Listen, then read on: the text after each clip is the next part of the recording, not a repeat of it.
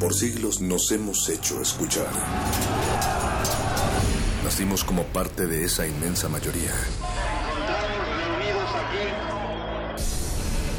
Hablar. Escuchar. Debatir. Proponer. Cuestionar. Está en nuestra naturaleza. Seamos instrumentos de conciencia de nuestro pueblo. Usamos el sonido porque atraviesa obstáculos. Muros. Fronteras. Nosotros somos la resistencia.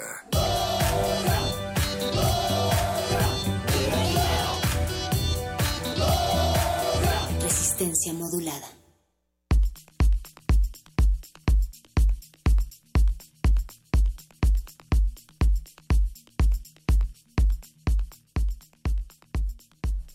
Yo, señor, pues soy chicano, porque así me puse yo. Nadie me ha dado ese nombre. Yo lo oí y lo tengo. Es que ya no soy un niño, soy un hombre. Mexicoamericano porque hablando nací lengua de la raza. Americano por estas otras costumbres de esta gente. Tengo dos palabras, español e inglés. A veces bien, a veces mal, pero dos, ahí se va pues. Latinoamericano era hace 30 años, cuando me daba vergüenza mi cara negando ser lo que era. Pero ya ve, viejo, uno cambia, pasa el tiempo, piensa. Americano de ascendencia española. ¿Qué es eso, mano? Qué largo y vacío suena, pero me cubre la cara. Chicanos, Sergio Elizondo.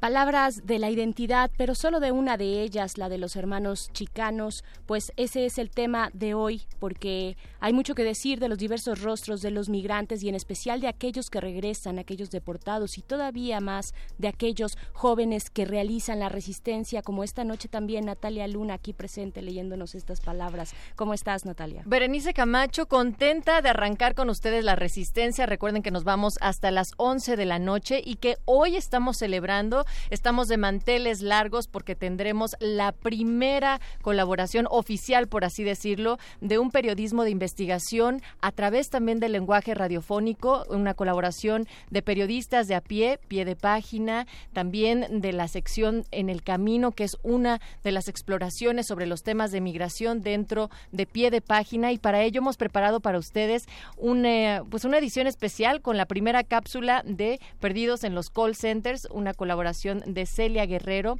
y también estará con nosotros en cabino, en cabina, perdón, Alberto Nájar. Por supuesto, Nat, audiencia, primero que nada, bienvenidos y bienvenidas a este martes 6 de junio en la Resistencia Modulada. Esto es Radio UNAM, Radio Pública y Universitaria de Confección Artesanal, o eso, a eso aspiramos. Gracias por dejarnos entrar a sus oídos por el 96.1 de FM y también si lo hacen desde nuestro sitio www.resistenciamodulada.com. Estamos aquí Natalia Luna, Berenice Camacho, pero también del otro lado está el señor Agustín Mulia en la operación de la consola, está Eduardo Luis desde Caracas, Venezuela en la producción ejecutiva, está también por ahí Mauricio Orduña en la asistencia, eh, Yeso Tolentino también está por allá y por supuesto Alba Martínez como siempre dos cristales más allá en la continuidad. Todos a su manera eh, como migrantes y como otras identidades que acá se irán plasmando. Recuerden que a lo largo de esta emisión ustedes se pueden poner en contacto con nosotros a través de arroba R Facebook Resistencia modulada y también tendremos un WhatsApp en unos momentos más para que nos manden mensajes de voz, de texto, en fin, fotografías, lo que ustedes quieran. Acá les damos lectura hagan, hagan ese contacto con nosotros aquí en la Resistencia Modulada. Estamos ansiosas y ansiosos por recibir sus comentarios. Eh, y como dices, Nat, bien dice, es una alianza, eh, una alianza que arranca, que se inaugura este día, eh, este día martes, que consiste en difundir algunos de los muchos trabajos de investigación periodística que genera la red de periodistas de a pie, ahora pues con resistencia modulada en un formato radiofónico. La idea es presentar cada investigación como una serie de tres a cuatro capítulos más o menos que estarán sonando a lo largo de todo el mes aquí en Resistencia Modulada para que ustedes estén atentos cada lunes con eh, la emisión de cada una de estas de estos capítulos de cada serie. En esta ocasión inauguramos esta alianza con la eh, investigación de Celia Guerrero, Call Centers. Y si ustedes nos escucharon el día de ayer, se darán cuenta que para quienes estaban atentos, digamos, la primera ocasión donde sonó esta cápsula que hoy van a tener la oportunidad también de escuchar, pero también de desarrollar con quienes estuvieron al pie en la investigación de esta misma. Entonces tendremos una oportunidad de hacerlo, así es que estén pendientes y escríbanos al 55 47 76 90 81. Ese es el WhatsApp de la Resistencia. Ahí está abierto para todas y todos ustedes y también tenemos después de esta primer, de esta inauguración, de esta celebración de la alianza periodistas de a pie con resistencia modulada, tendremos muchos más contenidos. Viene de Retinas, nuestra cabina cinematográfica ya está por acá. Del otro lado, Rafa Paz, muy atento haciendo sus notas o algo parecido. Ellos estarán en compañía de Aurélie Dupiré, eh, de Le Cinema, del IFAL. Ellos estarán hablando junto con eh, Aurélie del Festival de Cannes y que se llevaron en esta edición 70 años del Festival de Cannes. Y para cerrar la noche, a las 10 tendremos a César Cañedo en el punto R. Es un joven poeta que estará hablando sobre jotas, identidades sexuales y más a través de la literatura. Así es, entonces todo eso y mucho más aquí en esta resistencia modulada hasta las 11 de la noche Empezamos con esto que es algo de Erika Vidrio, compositora y locutora mexicana, radicada en los Estados Unidos, un tema que dedica a Donald Trump que nos viene muy eh, a cuento en este momento, en donde critica eh, ella los comentarios racistas que emite el presidente de los Estados Unidos en contra de los inmigrantes mexicanos.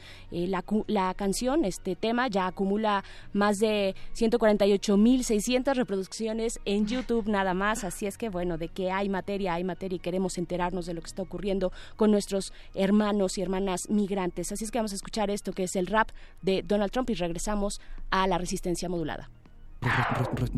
Resistencia modulada.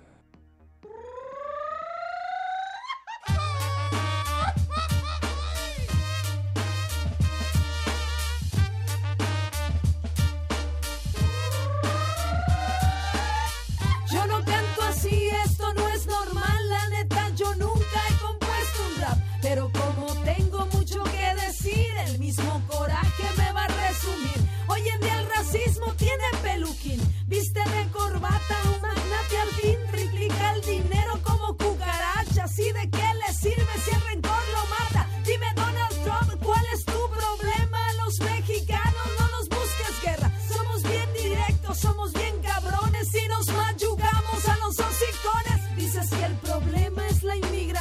porque un ilegal desbanca a un huevón. Hasta lo que tragas quiero presumirte fue piscado por mi raza que es humilde y que sabes tú, pendejo de humildad. Si hasta a tus huevos le pones altar, ¿acaso tú crees que cruzamos el charco para conocer de Disney sus encantos? Oye, gringo de oro lleno de concreto, a los inmigrantes tenle más respeto porque hasta lo obsceno se nos va a salir. Chingas a tu chingue su madre ese Donald Trump, viejo tan racista y tan hocicón. Viva esa raza que viene a chambear, aquí ningún sueño se vuelve ilegal. Conozco tu historia y voy a recordarte que hasta en tu familia hubo inmigrantes. Ese era tu abuelo y era un alemán. También criminal le vas a llamar. Yo no sé por qué nos tienes tanta rabia. Algún mexicano se clavó a tu hermana porque hasta nos tachas de ser violadores. Te meten un susto estos tres pelones. Mi raza trabaja y se parte el lomo. El sudor y llanto lo conocen todos. ¿Acaso tú crees que cruzamos el charco para conocer de Disney sus encantos? Oye, gringo de oro lleno de concreto. A los inmigrantes tenle más respeto porque hasta lo obsceno se nos va a salir. Chingas a tu madre y voy a repetir que chinga su madre ese Donald Trump. Viejo tan racista y tan hocicón. Viva esa raza que viene a chambear. Aquí ningún sueño se vuelve ilegal. Que chinga su madre ese Donald Trump. Viejo tan racista y tan hocicón. Viva esa raza que viene a chambear. Aquí ningún sueño se vuelve ilegal.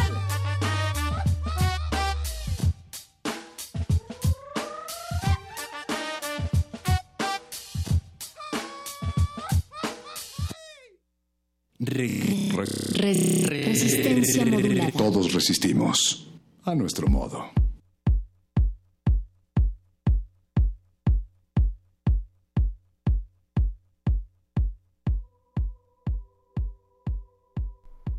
Bien, pues ya está con nosotros en la cabina resistente Alberto Nájar, él es productor para México y Centroamérica de la cadena británica BBC World Service, periodista especializado en cobertura de temas sociales como narcotráfico, migración y trata de personas, además de integrante de la red de periodistas de a pie y editor de En el Camino. ¿Cómo estás? Bienvenido, Alberto. Gracias, buenas noches. Precisamente es esto último de ser el editor de En el Camino, que es la sección que también se dedica, tú cuéntanos mejor, a los temas de migración dentro de pie de página y es ahí donde se inserta este trabajo de investigación periodística de Celia Guerrero.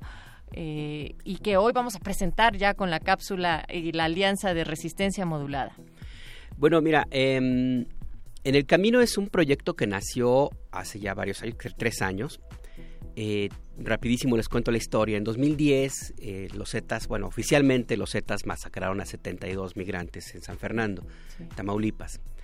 En ese año, una de las, yo creo que la mejor periodista mexicana actualmente, eh, Alma Guillermo Prieto, eh, convocó a un grupo de, periodistas, artistas, intelectuales, poetas, cantantes, escritores, a que hiciéramos, se hiciera una especie de altar virtual, un homenaje a estas personas que fueron sacrificadas por la, guerra de Felipe Calderón. Y la idea eh, inicialmente fue no dejarlas en el anonimato, pero darles nombre, contarle a la gente quiénes eran estas, personas. Hicimos un grupo, cada uno escribió sobre un migrante en particular, una persona que murió, y de ahí surgió eh, una serie de, producciones que, incluyeron una radionovela que se transmitió aquí en Radio UNAM, de hecho, eh, se hizo un libro, un performance, una obra de teatro. Y como producto final, eh, Alma Guillermo Prieto sugirió que se hiciera alguna publicación para que los migrantes pues tuvieran contacto con periodistas que supieran algo de información de su viaje por México.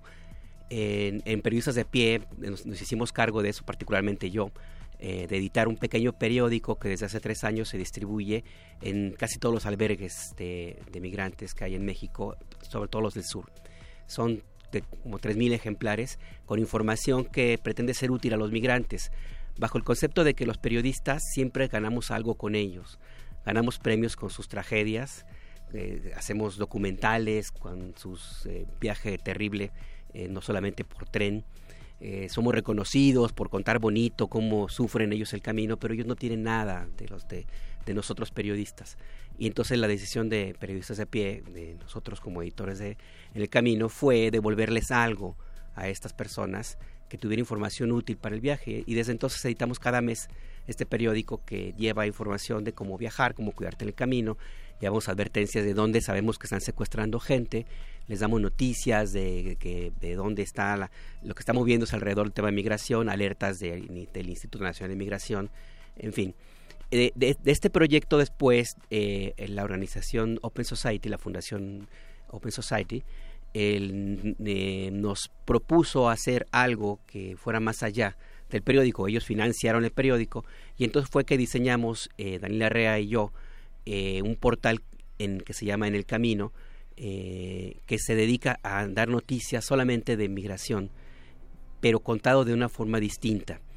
Y contado de una forma distinta, ¿por qué? Porque en el tema de migración los periodistas mexicanos y en general en, la región tenemos muy poco conocimiento de lo que realmente ocurre. Y un dato que siempre decimos nosotros, eh, de los 160 mil, a veces 400 mil migrantes que entran sin documentos a México por la frontera sur, de eso solamente el 17% usa el tren. Y el 85-90% de las historias de los periodistas, incluso documentales, películas, se hacen a lomo de tren. ¿Y dónde están los demás? ¿Dónde están los demás? 17% estás diciendo. Entonces, eh, a partir de ese, de, ese, de ese dato que a mí me sorprendió, que es el Colegio de la Frontera Sur, nosotros tomamos la decisión de contar la migración más allá de las vías, que es de hecho el eslogan de En el Camino. Y desde entonces hemos contado historias, reportajes, series que dan cuenta de lo que hay detrás de esta, este, este camino que emprenden millones de migrantes cada año. Tenemos historias, tuvimos historias como Vivir de los Migrantes, que sorprendería, pero hay lugares como Altar que viven totalmente de los migrantes, se hizo una industria. Eh, hay muchísimas personas que viven de rentarles el baño a 200 pesos para que se bañen, el taxista que les cobra 500 pesos por llevarlos de la tapo a lechería, o en fin, la- las personas que explotan a- a las chicas que te- se tienen que detener aquí en la terminal de la tapo para buscar algo de refugio, que les ponen a trabajar en la estética, no les pagan nada Toda una economía. en una economía que existe alrededor de los de la migración sin documentos, migración irregular, pero que también tiene que ver con otro tipo de, de historias, como por ejemplo la forma como se comunican los migrantes. Parece, parece muy asombroso, pero la- una buena parte de, de su canal de comunicación es Facebook. Facebook. Ya, los teléfonos celulares ya no se utilizan casi, por una razón básica, pues se los roban. Son utilizados para extorsionarse, pero en cambio tienen un canal de comunicación muy efectivo que es el Facebook. Y otras historias que también apuntan a, a darle algo de lo que poco se sabe o se publica muy poco, que es el hecho de que eh, la migración no es nueva, las rutas que se están planteando ahorita, por ejemplo, que se estableció el Plan Frontera Sur, que supuestamente cer- cerró la frontera eh, sur de México y obligó a los migrantes a buscar al- rutas, al- rutas alternativas, muchos de ellos están, empezaron a utilizar los viejos caminos que los mexicanos crearon en el siglo antepasado. Esta ruta famosa que descubrió algún periódico o alguna, eh, al- alguna publicación de la ruta del infierno, que es la que va por el Pacífico, que usan el tren y se van por los camiones, pues es la ruta que utilizaron los michoacanos y los jalisqui- jaliscienses, perdón, que yo soy jalis- de, Ja- de Jalisco, los jaliscienses desde 1847, 1849, cuando empezó la construcción del tren que hizo posible a Estados Unidos. Eh, Estados Unidos es Estados Unidos porque los mexicanos terminaron de construir ese tren que une que unió Sacramento con Nueva York. Y los caminos que utilizaron los mexicanos, que fue la primera gran unidad de migración, la, la grandísima, se quedaron allí y ahora se utilizan. Entonces, estos datos que de pronto pueden parecer hasta históricos son importantes si lo pones en un contexto de lo que vemos ahora en términos de migración, porque muy poco es nuevo, casi nada hay por generación espontánea. Casi todos los caminos, la violencia incluso tiene un origen.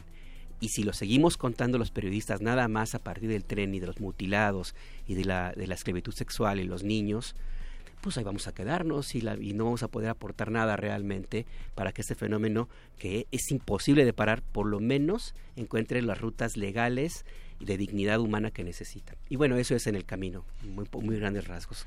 Alberto Nájar, estamos hablando con Alberto Nájar, eh, miembro de la red de periodistas de a pie en esta nueva alianza con resistencia modulada. Estos rostros múltiples que desconocemos, eh, nos lo indicas ahora mismo y efectivamente desconocemos eh, estas grandes, estas identidades muy diversas dentro de todo el fenómeno de la migración. Y ahora que también hablas, bueno, no, no es que vaya a parar, esto no va a parar, hay múltiples rutas, pero cómo lo están viendo ustedes desde en el camino, eh, con la presencia ahora de Donald Trump, con las políticas eh, públicas que pueden, que ya se están aplicando a los eh, compañeros migrantes, sobre todo, por supuesto, del otro lado, pero también ahora nos mencionas en la frontera sur de México, ¿no? Mira, hay que tomar en cuenta una- un elemento que es importante también. Eh, Donald Trump no es sino el producto de una sociedad estadounidense que ha estado ahí escondida durante décadas, que ahora le dieron permiso de portarse como realmente son, es distinto. Ajá. Pero como Trump hay millones, ¿no? O sea, el racismo en Estados Unidos existe, ahí está. En la campaña fue un particularmente violento el lenguaje porque lo utilizaba el candidato de la forma pues, así grosera y vulgar como es él. Pero en términos reales, los mexicanos y los migrantes en particular han sido tema de campaña electoral siempre. En las campañas de diputados, de senadores, de alcaldes, de la, hasta del concejal del, del distrito escolar de Chicago, de la Villita, por ejemplo, la migración sin documentos es siempre un tema. Entonces eso como una forma también de como de, de dar, como de tranquilizar un poco las aguas. Sí, fue muy violento, es muy violento, pero no por lo que dicen, sino por lo que hay detrás de las palabras de Trump. Trump le dio permiso a cualquiera, cualquiera policía, por ejemplo, cualquier agente de migración, de tomar decisiones que antes le correspondían a una institución. Ahora se personaliza la entrada o no en forma eh, regular, pues con documentos, a Estados Unidos. Trump le abrió la puerta a muchísima gente que ahora otra vez se siente con permiso de estar cazando migrantes. Esos eh, vigilantes que en los noventas con Chris Simcox, por ejemplo, que lo arrestó pederasta, el tipo este que, que organizó la American Border Patrol, eh, los vigilantes, Light, Light Up the Border de 92 en Los Ángeles, que eran grupo de locos que se iban a tomar cerveza, hacer bar- barbacoa con sus camionetas en la frontera y prendían las luces de sus camionetas para iluminar a los migrantes cuando iban cruzando y los migrantes daban la vuelta por la 100 metros a un lado. Todo ese tipo de- de gente que está loca siente permiso ahora para volver a hacerlo, cuando antes con Trump socialmente era reprobable. Y ese es, me parece que el principal peligro que tiene Donald Trump. Difícilmente va a poder establecer más, políticas más agresivas de las que plantean. Y otro dato, no nos espantemos, el muro existe. El muro existe desde 1993, cuando empezó a construirse en Tijuana, en la operación Gatekeeper y con la operación Río Grande. Y el principal impulsor de esos dos muros que obligaron a los migrantes mexicanos particularmente a cruzar por el desierto de Arizona y la consecuencia fueron más de 10.000 muertos entre los que se supo que murieron fue de un demócrata, el admirado Bill Clinton. O sea que Donald Trump no es muy distinto en ese, en ese tema a lo que fue Bill Clinton. Si, si acaso va a empeñar a su país para que construya un muro en zonas donde no se puede. Pero bueno, pues él, es, es su, es su dinero. Y no olvidemos que un presidente que es admirado y es premio Nobel de la Paz se le llamó el deportador en jefe Así. que es Sí. Barack Obama. Entonces, hay que tomarlo todo con cierta precaución, sí hay que tener mucha, mucha, es- mucha eh, prestancia, exact- muy atentos todo el tiempo, porque en cualquier momento eh, esto puede llevar en, enfrentamientos pequeños, en violencia muy, re- muy ubicada contra compatriotas, compañeros, no solamente mexicanos, sino cualquiera, para un estadounidense típico votante de Trump cualquiera, incluso ellos mismos son distintos, eh, y eso puede derivar en ciertos problemas. Lo que tenemos que hacer desde este lado nosotros es exigirle al gobierno mexicano que cumpla con su tarea. No puede dejar abandonados, como lo ha hecho históricamente, a los millones de mexicanos que dicen desde, desde Vicente Fox hasta Enrique Peña Nieto que son su principal preocupación. Creo que ese es, además de preocuparnos por Trump, también deberíamos ocuparnos porque este gobierno cumpla con su responsabilidad. Eh, iniciaron el año tal vez y frente a la presión social también eh, con un cierto ímpetu o un impulso con la ex secretaria de Relaciones Exteriores, ¿no? Eh, diseñando todo un plan para precisamente asistir a los migrantes, a los eh, hermanos mexicanos del otro lado. ¿Qué hay de esto? ¿Sigue en pie? ¿Cómo lo han observado ustedes? Pues mira, el problema de este gobierno y de otros es que es la opacidad. Eh, los, los periodistas son particularmente especiales en creer que con el discurso y el anuncio en Televisa es suficiente para que se cumpla. Ya dijo el presidente, ya todo el mundo lo obedece. Habrá que ver, yo no, no hemos visto un incremento presupuestal, por ejemplo, para los eh, se establezcan los consulados, que se refuercen los consulados, por ejemplo. Yo no he visto la decisión de la secretaria, ahora secretaria de Relaciones Exteriores, Luis Videgaray, para que en lugar de estar contratando a los amigos o a los, a los primos, los, los amigos, los amantes, como cónsules honorarios de cultura y todo, contraten abogados y despachos de abogados que se dediquen en el terreno a defender a todos y cada uno de las personas que ocupen ayuda. Lo más que hicieron fue establecer un número telefónico. Pues es como el 911. Claro. A ver quién te contesta. Y además, Alberto, esto también aterrizando y ligándolo con eh, el trabajo periodístico que también hoy nos reúne por acá, pues de los deportados que son enviados de vuelta acá a México en esos aviones, una vez que pisan, por ejemplo, la Ciudad de México, aquí en esta Ciudad de México no encuentran ningún refugio, es decir, no hay unos espacios y una orientación oportuna para quienes se están regresando. Bueno, los, que, los deportados que llegan por avión forman parte de un programa de repatriación que, se está, que tiene ya más de 10 años.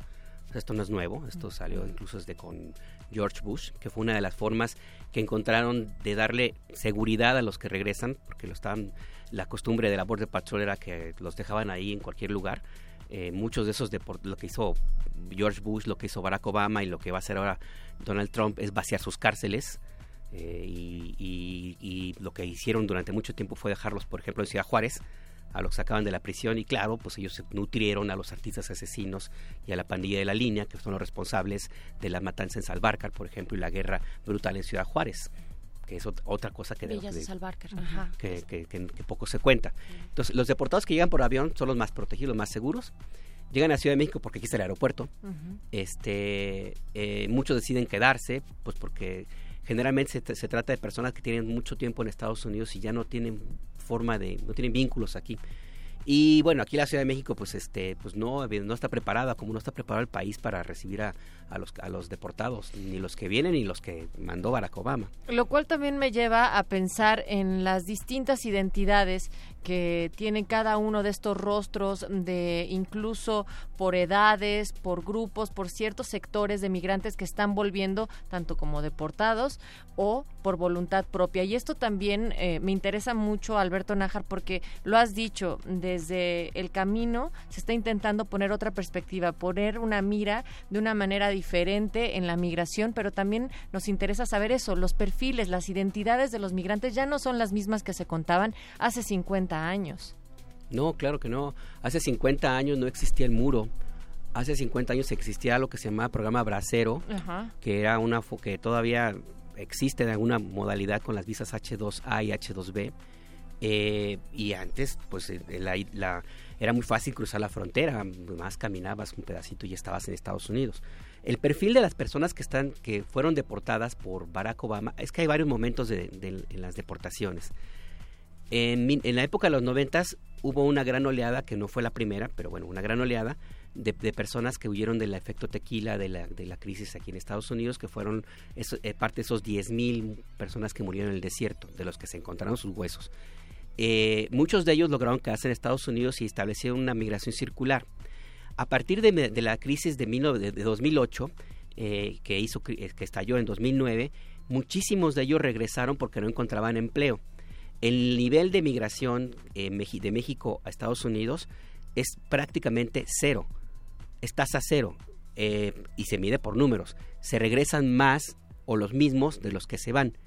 Por lo tanto, es mentira que los mexicanos somos un peligro y que estamos quitando empleos. No, al contrario, hay mexicanos que emplean allá a cientos de miles de personas anglosajones, por ejemplo. Entonces, bueno, esos deportados son, eh, existen aquellos desde los que ya hicieron lo que querían que hacer, los que y se regresan, de los que no encontraron empleo y se vienen para acá, los que encontraron mejor una oportunidad acá, y muchísimos también que fueron los que ahorita hacen más ruido, que fueron los que en principio el primer gobierno de Barack Obama fueron los que cayeron en las redadas que eran personas que pues estaban en la calle y tenían una infracción de tránsito y para atrás, ¿no? Una separación de familia, familias brutal y también los que tenían algún problema eh, legal, que estuvieron en prisión, cometieron algún delito menor, etcétera. Ellos ya están aquí, eh, el número que se, que se reconoce en las autoridades de un millón doscientos mil. Barack Obama deportó tres millones. En realidad fueron como un millón doscientos, un millón quinientos mil los que efectivamente se quedaron aquí mexicanos.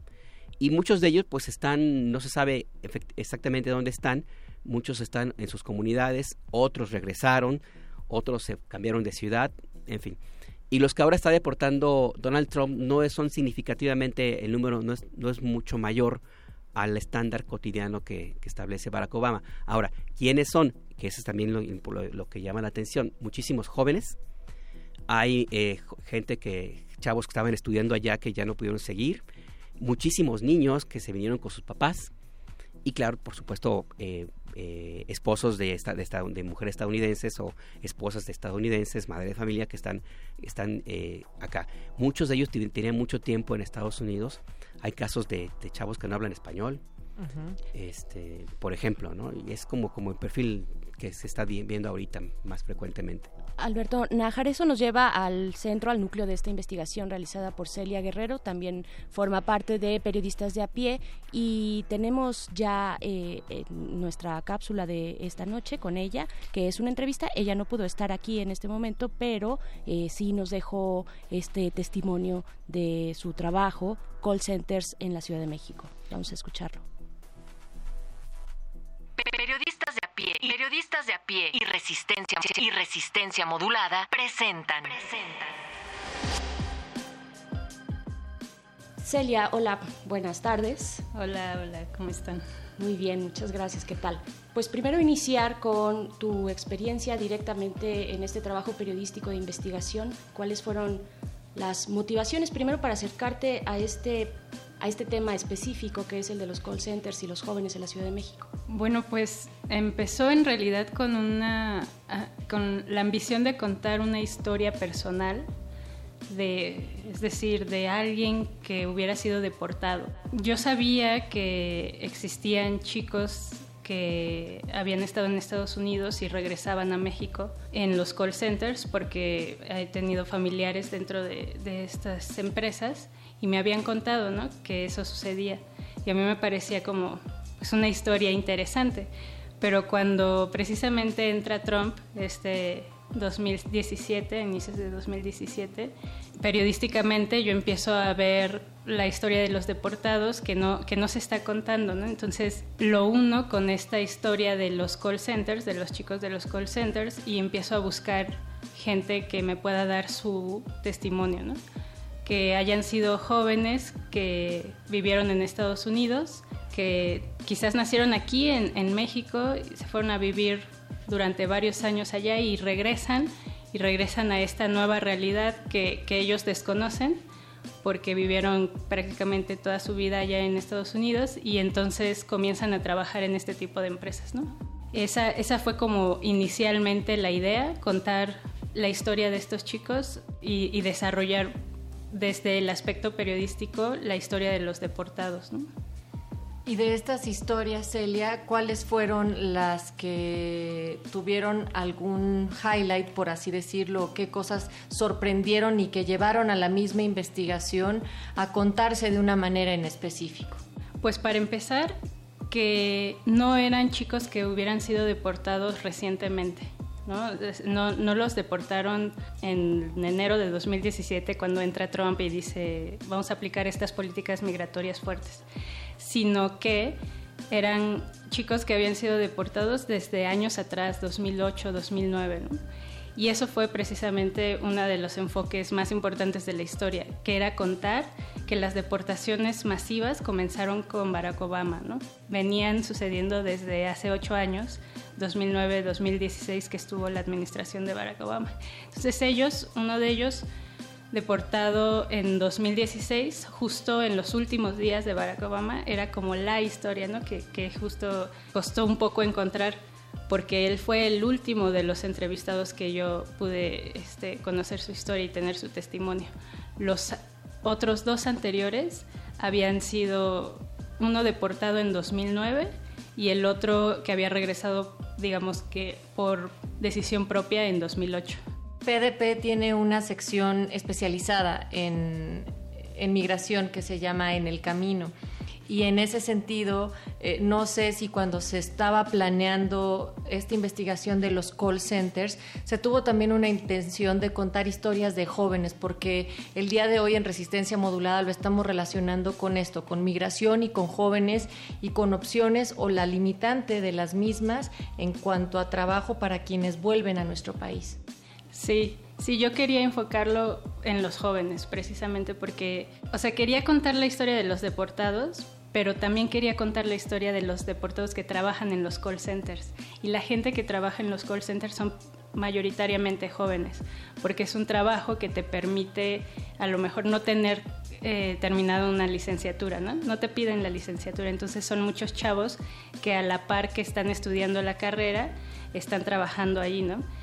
Y también pues, son chavos que a lo mejor no tienen ninguna otra experiencia laboral y no te la piden tampoco, ¿no? Entonces eso es también una parte importante del trabajo de, en los call centers.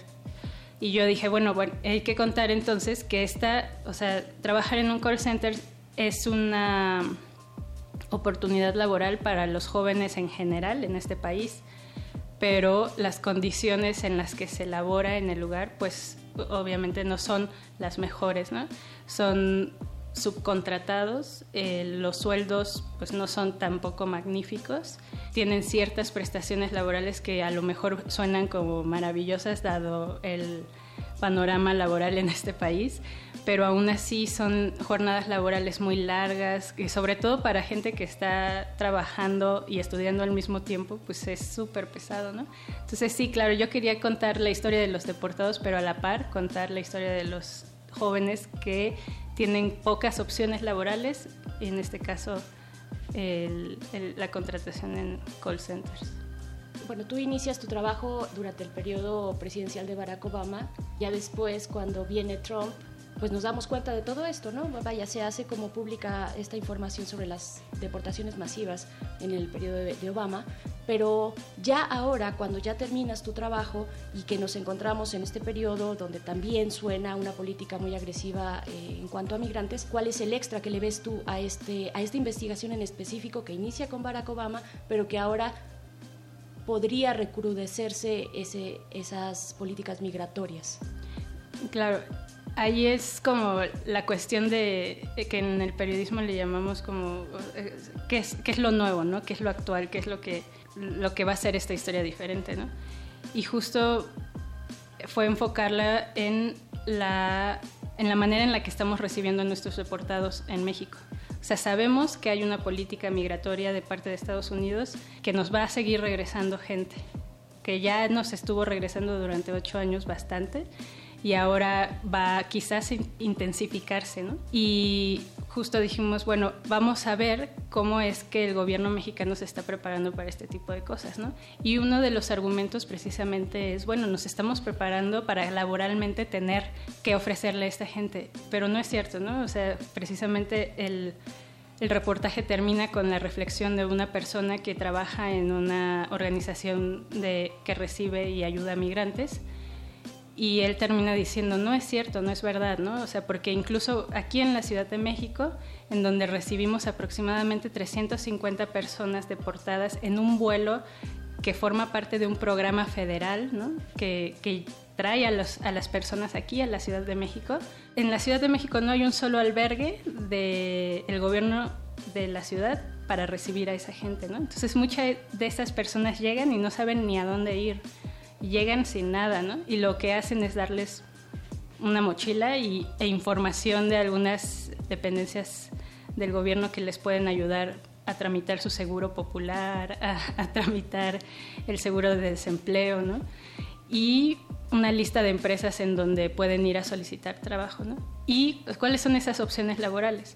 Pues un call center, por ejemplo, ¿no? En donde lejos de tener un trabajo digno y bien remunerado, pues vuelven a la misma realidad de la que salieron huyendo en principio, ¿no? Como familias, como, como generaciones enteras de personas que, que emigraron a Estados Unidos tratando de conseguir una situación laboral más digna y benéfica que les permitiera crecer como familia económicamente y en general y regresan y no, es lo mismo, son los mismos trabajos precarios, ¿no? Trabajar en un call center puede ser igual a trabajar en una maquiladora, ¿no? O sea, de, este trabajo obrero de, jornadas laborales súper largas y pesadas, ¿no?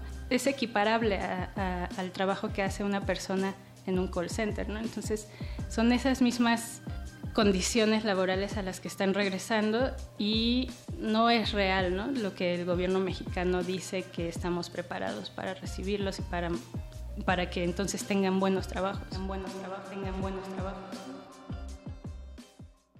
Periodistas de a pie, periodistas de a pie y resistencia y resistencia modulada presentan, presentan.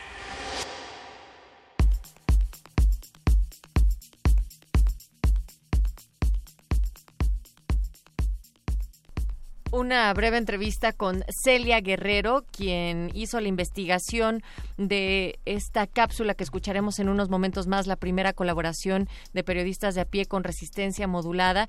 Y aprovechamos, por supuesto, que Alberto Nájar está aquí en nuestra cabina. Les comentábamos que él es integrante de la red de periodistas de a pie y editor de En el Camino y tuvo una participación fundamental no solamente como editor de esta investigación, sino incluso para echar una brújula en colaboración con Celia hacia dónde mirar y con qué enfoque hacer una investigación de este tipo, Alberto.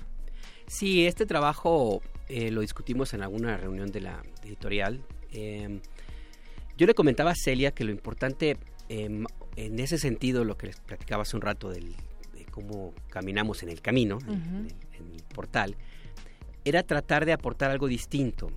Y ese algo distinto lo conversamos iba en dos, en dos niveles. Bueno, una, además de contar quiénes son, de dejar en claro que se trata de, de, chavos que su única oportunidad o de las pocas oportunidades que tienen es em, contestar llamadas en inglés, aprovechar su, su expertise porque no pueden hacer o no, tienen posibilidades de hacer algo distinto de la forma como esperaban ellos hacerlo en México. Pero además una, una forma también de, poner en claro en ese momento estaba muy, muy cercana la discusión de qué pasaba con los deportados, el rector Graue diciendo que la UNAM un día decía que estaba preparado, el día siguiente que, que, no, eh, Mancera montándose por supuesto en la ola y diciendo ya la Ciudad de México es santuario de inmigrantes, en fin. Lo que, lo que eh, el enfoque que le quisimos dar a este, este reportaje fue, órale, muy chido que, que estén preparándose para los que vienen. Y los cientos de miles que ya están aquí, cuál es su destino y el ejemplo clarísimo de cuál es justamente el destino que el lugar que les están dando los políticos es ese, el call center, porque no les dan oportunidad de trabajo a ellos ni a ningún joven o a casi ningún joven en México. Entonces el enfoque que le quisimos dar fue dar como un, un mentiz pues al discurso de, estos de esta gente que se montaron en la ola pero que en términos reales no estaban haciendo nada, como no han hecho nada es, cierto, hay, hay que prepararse para recibirlos. ¿Y cuántos de los que ya están acá están ya, por ejemplo, estudiando? ¿A cuántos les, les permitieron revalidar los estudios? ¿A cuántos miles están ahorita, o estuvieron, porque parece que ya se está corrigiendo eso, en el limbo porque pues no le reconoce el acta de nacimiento? ¿Cuántos estudiantes de primaria están en su casa, trabaja, este, porque no, el maestro de la escuela los corrió porque resulta que saben más que él? ¿Sabemos, Alberto, cuántos? No, no se sabe. No se sabe justamente por esa falta de, de interés del gobierno mexicano de no tener ganas de conocer el destino de los migrantes. Y bien lo estás diciendo, hay, también discursos encontrados entre esta falta de interés, pero también, por otro lado, una doble moral. Nos montamos, sí, en la ola y rechazamos un muro, pero al mismo tiempo no somos capaces de reconocer a nuestros migrantes y a los otros que estamos recibiendo de la frontera sur. Ahí hay algo que no está checando, Alberto. Mira, hay algo que lo, eh, fuera del aire conversábamos y que es algo que es bien real todavía existen algunos estratos de la sociedad mexicana en un cierto desprecio hacia el que se va, al migrante, desde el momento de llamarle pocho o lo que tú quieras, ¿no? Hoy, y el reconocimiento únicamente cuando llega el dinero de las remesas. Los ven como alguien ajeno. El gobierno mexicano lo trata como a otro país. Para el gobierno, los gobiernos mexicanos, no solamente Peña Nieto, históricamente han visto la migración como una válvula de escape. Si no se hubieran ido 5 millones de mexicanos en los noventas, en la plena crisis por Cedillo, quién sabe qué hubiera pasado en este país, por ejemplo, ¿no? Eso es un elemento que ahí está, contuvo a la crisis de los noventas. Pues eso es un dato. Pero en la sociedad, entre nosotros, se sigue viendo esta idea de no, de no tener claro o ver a los migrantes como alguien ajeno. Y los números no mienten, de los 2.400 tantos municipios que hay en México, solamente 80 o 70 no tienen gente en Estados Unidos. O sea, somos un país migrante, somos un país binacional Estados Unidos, de los miles de condados que tiene, creo que son 10 mil condados, la verdad no me acuerdo el número, solamente 100, 150 no tienen mexicanos. O sea, digo, eh, eh, esos son números, son datos del Pew Spanning basados en el censo de Estados Unidos, son datos del INEGI. Entonces no podemos decirnos que un muro va a separarnos, va a andar separados si somos lo mismo, somos una región.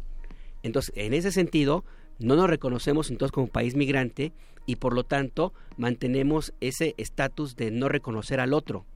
Y el otro en este caso es el migrante que viene del sur. Y sí hay un cierto sentido de hipocresía, porque es la forma como tenemos que llamarlo, al momento de que criticas a Trump, haces tus marchas y manifestaciones, hubo una sinfónica hace poco en, el muro de México, Estados Unidos, está muy bien, hay que hacerlo, pero también tiene que haber una exigencia hacia lo que está haciendo México históricamente en el sur hay un muro que es todavía más criminal en el sur de, México que el que está en, el norte de nuestro país. Y es un muro que es más criminal porque ahí sí participan policías, soldados y miles y miles de personas que viven allí y que se dedican y se aprovechan de los de los migrantes, les hacen más difícil el paso.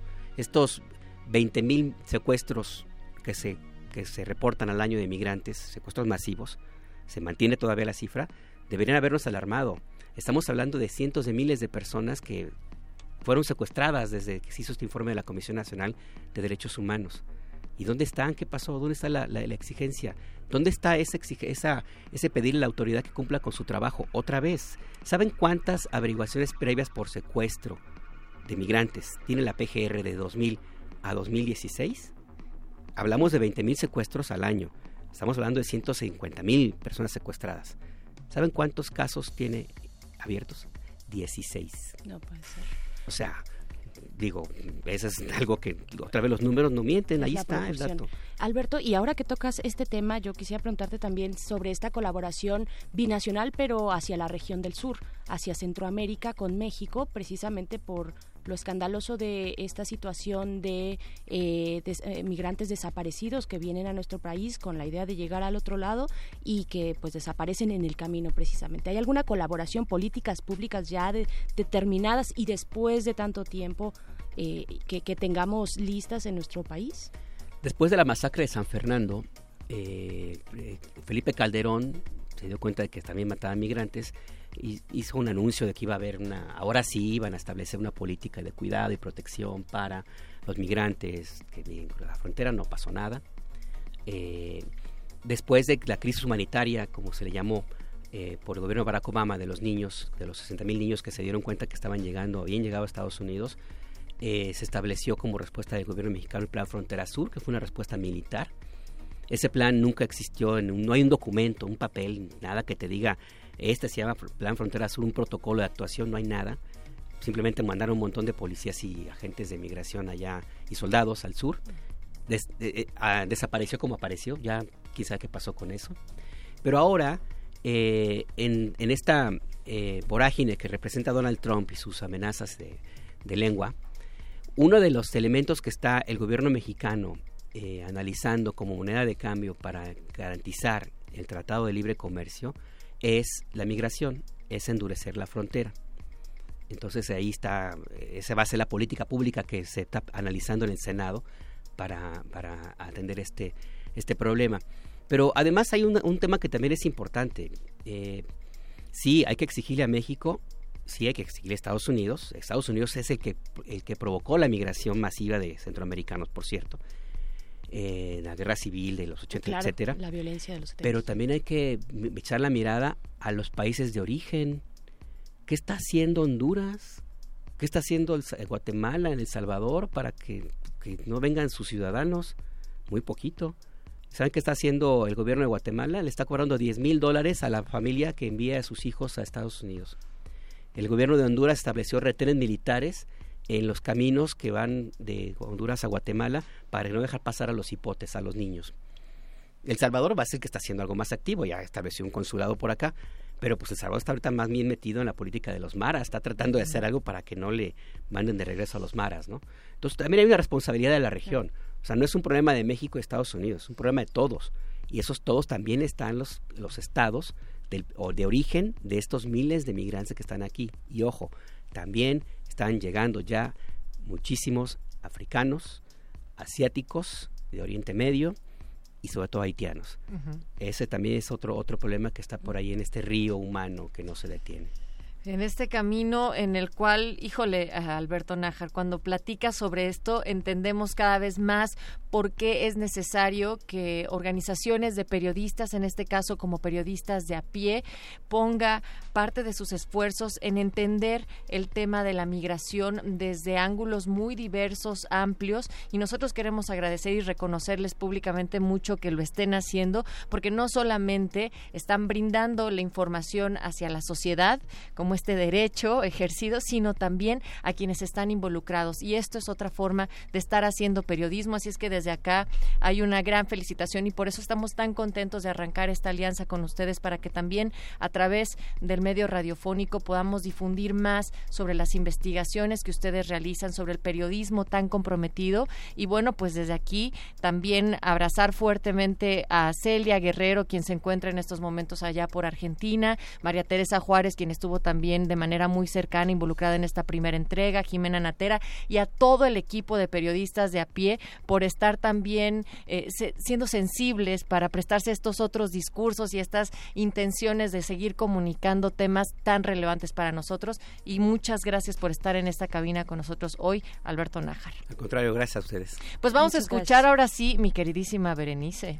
Vamos a escuchar, pero no, no sin antes, eh, pues, eh, pedirles que se acerquen a las redes de periodistas de a pie. Está el portal de periodistasdeapie.mx, también así eh, la página de Periodistas de a pie, periodistasdeapie.org.mx y sus redes también arroba pdp en eh, Twitter y también en Facebook están por ahí. Y ahora sí, vámonos eh, con esta primera colaboración de esta serie Call Centers de Celia Guerrero aquí en Resistencia Modulada.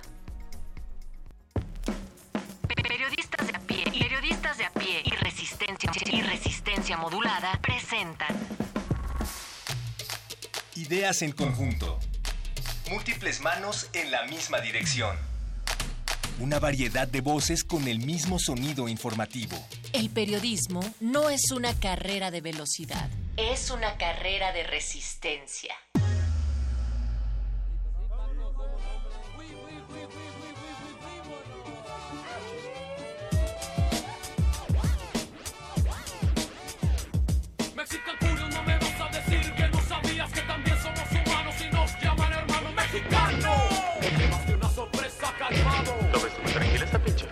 La fiesta? es nuevecita y no pienso usarla. Así que bendecirla por la sangre mexicana. Tirada en la calle de los cueros. ¡En el río! La mirada de mi gente y de mis hijos. Y si crees que es sencillo deshacerte de mí, no soy paciente y no respondo yo.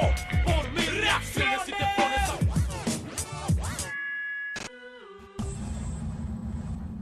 a. Atra- Atrapados en los call centers. Call centers.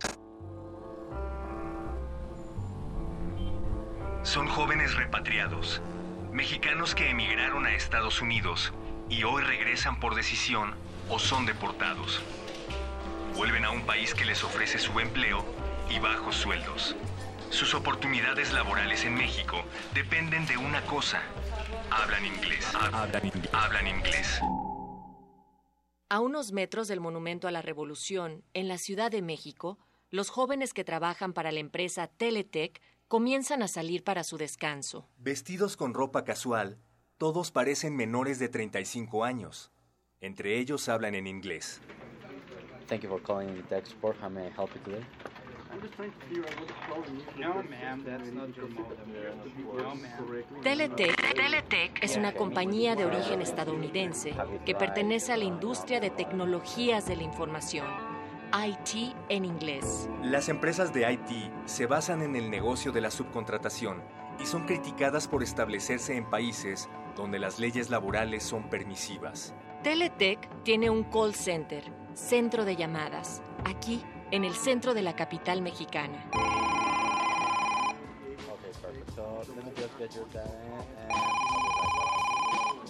Luis, quien pide omita su nombre real, trabaja en esta oficina.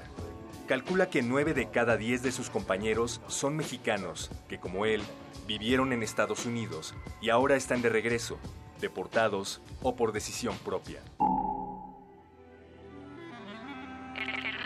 Ernesto emigró con su familia a Estados Unidos en 1984 cuando apenas tenía un año y regresó voluntariamente a México en 2008. Para entonces, con 25 años y una licenciatura en comunicación que estudió en San Antonio, Texas, pero sin experiencia laboral, un trabajo en TV Azteca le ofrecía menos de lo que ganó contestando teléfonos en Teletec. Cuenta Ernesto. Es el trabajo ideal cuando vas llegando.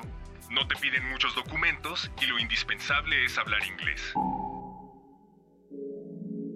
Juan Carlos es otro repatriado que aprovechó su buen manejo del inglés y desde su regreso a México en 2009 ha trabajado en varias empresas de IT, Teletec, Telvista, Compucom y actualmente Tata. En Estados Unidos yo estudié hasta el high school. Acá he hecho carrera. En México, si no tienes licenciatura pero sabes inglés, estás atrapado en el mundo de los call centers.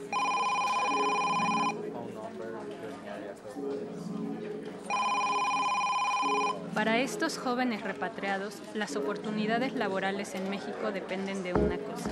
Hablan inglés. Hablan, hablan inglés. ¿Quieres saber más sobre las condiciones laborales a las que vuelven los mexicanos deportados de Estados Unidos? Escucha la próxima semana la segunda parte de Atrapados en los call centers. Call centers. Con información de Celia Guerrero. Consulta el reportaje escrito en el portal www.enelcamino.piedepagina.mx. Facebook, pie de página.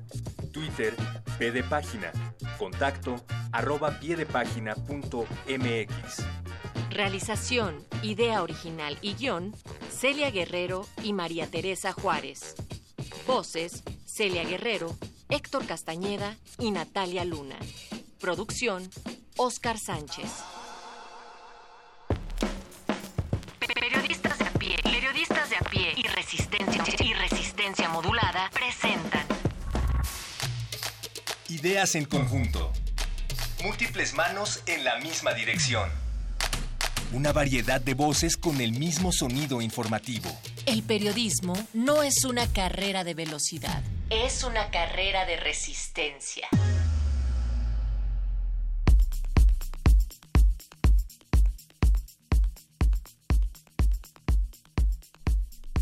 La emoción, por supuesto, recorre esta cabina de resistencia modulada aquí en Radio UNAM cuando son las 8 con 58 de la noche eh, por esta colaboración que estamos inaugurando el día de hoy con esta gran entrevista con Wow. Alberto Nájar, eh, miembro de periodistas de a pie de esta red de periodistas independientes nacionales e internacionales. Muchas gracias también a ustedes, Resistencia allá afuera. Nos escribe en Twitter, arroba filosdie, nos dice felicidades por el programa a pie de página en Resistencia Modulada de Radio UNAM. Muchas gracias eh, por este comentario. Por supuesto, también muchas gracias a Celia Guerrero, arroba Celia Warrior. La pueden encontrar así en su cuenta de Twitter. Estamos muy contentas y contentos todos, Natalia Luna. Y recuerden que estas entregas se darán de manera semanal, así es que esperen la próxima cápsula. Eh, la siguiente semana tendremos la segunda parte de los call centers. Esta primera investigación consta de tres, entonces ya al finalizar también van a poder encontrarla completa tanto en la página de Resistencia Modulada como en la de pie de página. Así es, y se nos ha acabado el tiempo de este primer momento de la resistencia. Nos vamos ahora con nuestra cabina cinematográfica de retinas. Ya están listos para traernos esas imágenes sonoras. Van a estar hablando del Festival de Cannes. Así es que quédense aquí en Resistencia Modulada. Nos vamos a ir con algo de música, Nat. Así es, recordando también lo que decía Nájar antes de irse sobre otros tipos de migraciones y también cómo estas se pueden convertir en todo un negocio. Vamos a escuchar la canción Border Business. La artista es African Boy y African Boy es un inmigrante nigeriano de segunda generación que vive en Londres, pero él argumenta que su música es sobre su identidad, una identidad que también es desplazada por diversas circunstancias y Border Business forma parte de su EP titulado What Took You So Long, que nos ha tomado tanto tiempo de darnos cuenta de dejar de mirar al otro como el otro.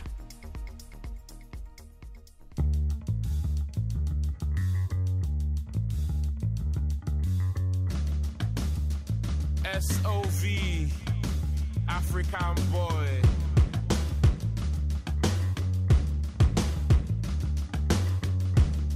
So they know here, so pay witness.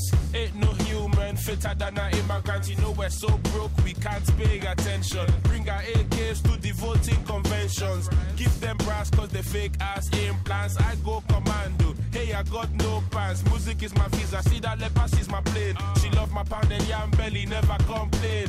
Life ain't sweet, sour mango. Haters, chickens get cooked in Nando's. I don't buy Gucci, me I wear Gucci. Yeah, he's got the letter K, but fuck it, that's the real me. Me no speak no English. Professor Yoruba, or Tiati Dodo, mo fẹ́ ṣayó dáadáa. This is border business. If you don't get it, that's your business. Immigration never enter like Jehovah Witness.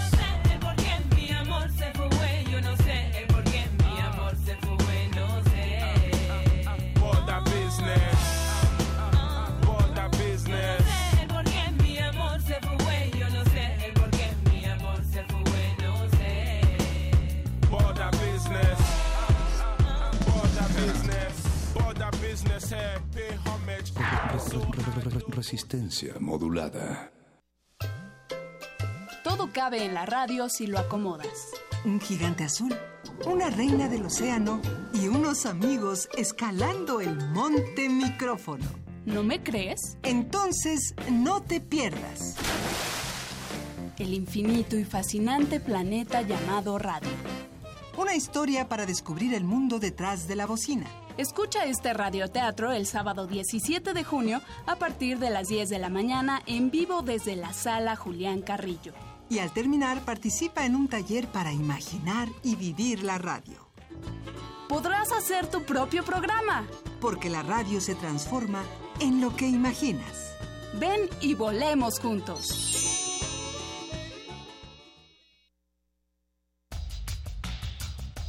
La muestra Impresiones de México, la estampa y las publicaciones ilustradas del siglo XIX ofrece más de mil imágenes del arte gráfico de México y su evolución durante el siglo XIX, fuente del vasto imaginario que ya forma parte de la rica cultura visual del país. El público puede visitar la exhibición que da cuenta del desarrollo de la gráfica y la estampa mexicana en el Museo Nacional de la Estampa, en el Centro Histórico de la Ciudad de México.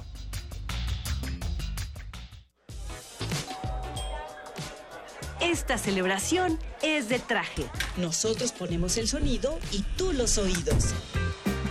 Radio UNAM te invita al festejo de su 80 aniversario con un maratón radiofónico del que tú podrás ser parte. Una mega fiesta al aire.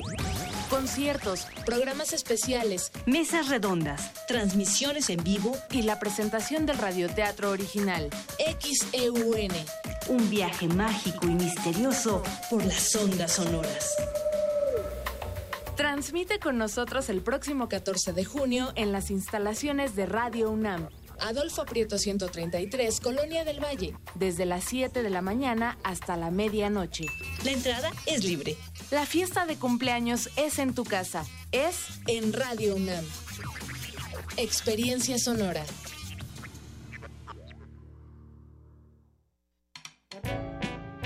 En un mundo digital y visual, ¿cómo estimular los oídos de los pequeños? Asiste al conversatorio. Juguemos a la radio. Una charla para conocer y reflexionar en torno a este medio de comunicación y su interacción con los niños. Domingo 18 de junio de 10 a 11.30 de la mañana a través del 96.1 de FM. Participan Radio Educación, el Instituto Mexicano de la Radio y Radio UNAM.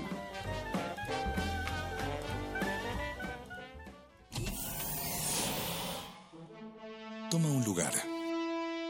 Aquí hemos venido a observar con los oídos. La imagen no es una idea fija. Se ajusta a todas las visiones y todos los géneros. Miremos y discutamos. De retinas. Un horizonte sonoro para vivir el cine. De, retinas. Yo no quiero eso, que quiero seguir siendo el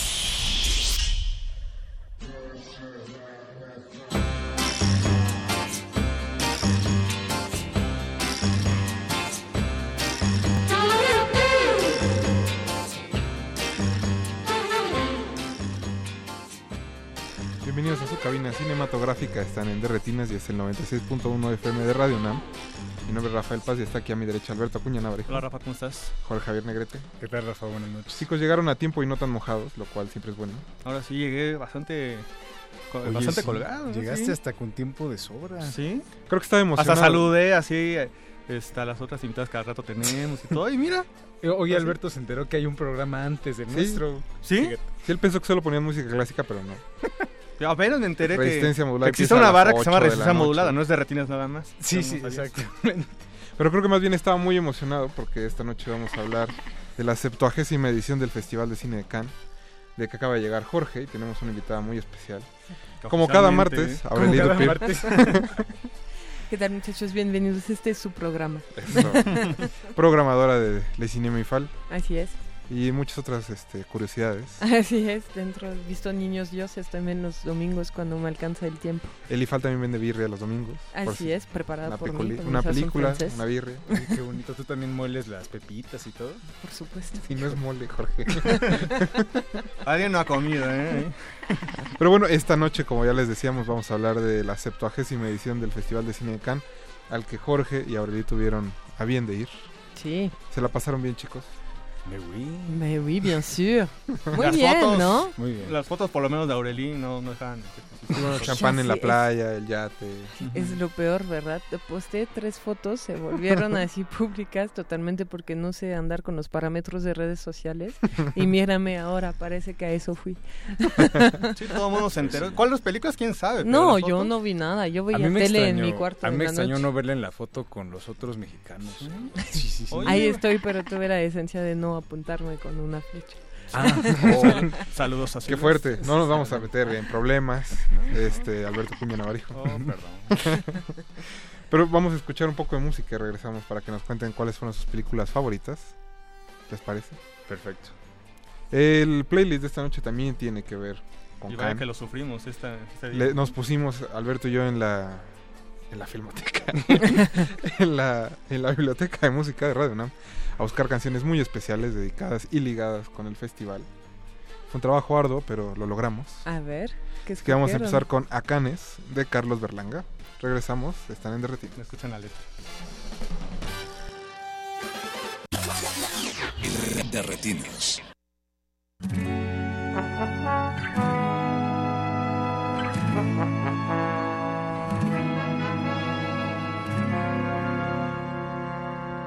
Soy pobre cineasta más de los que pueblan esta ciudad.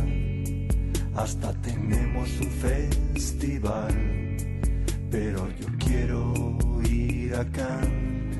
Una tesis por un guion que está guardado en algún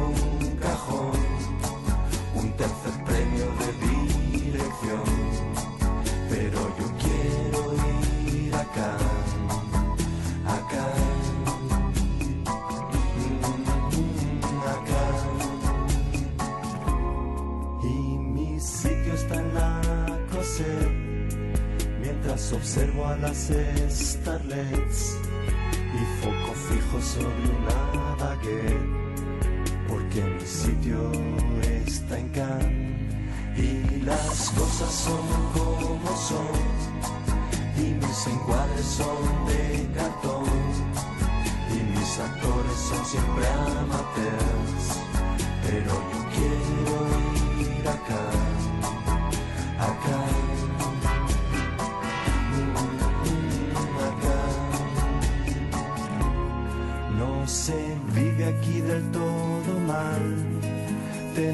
celebridad local que tiene calle y un restaurante, pero que nunca fue acá. Y las cosas son como son, y mis encuadres son de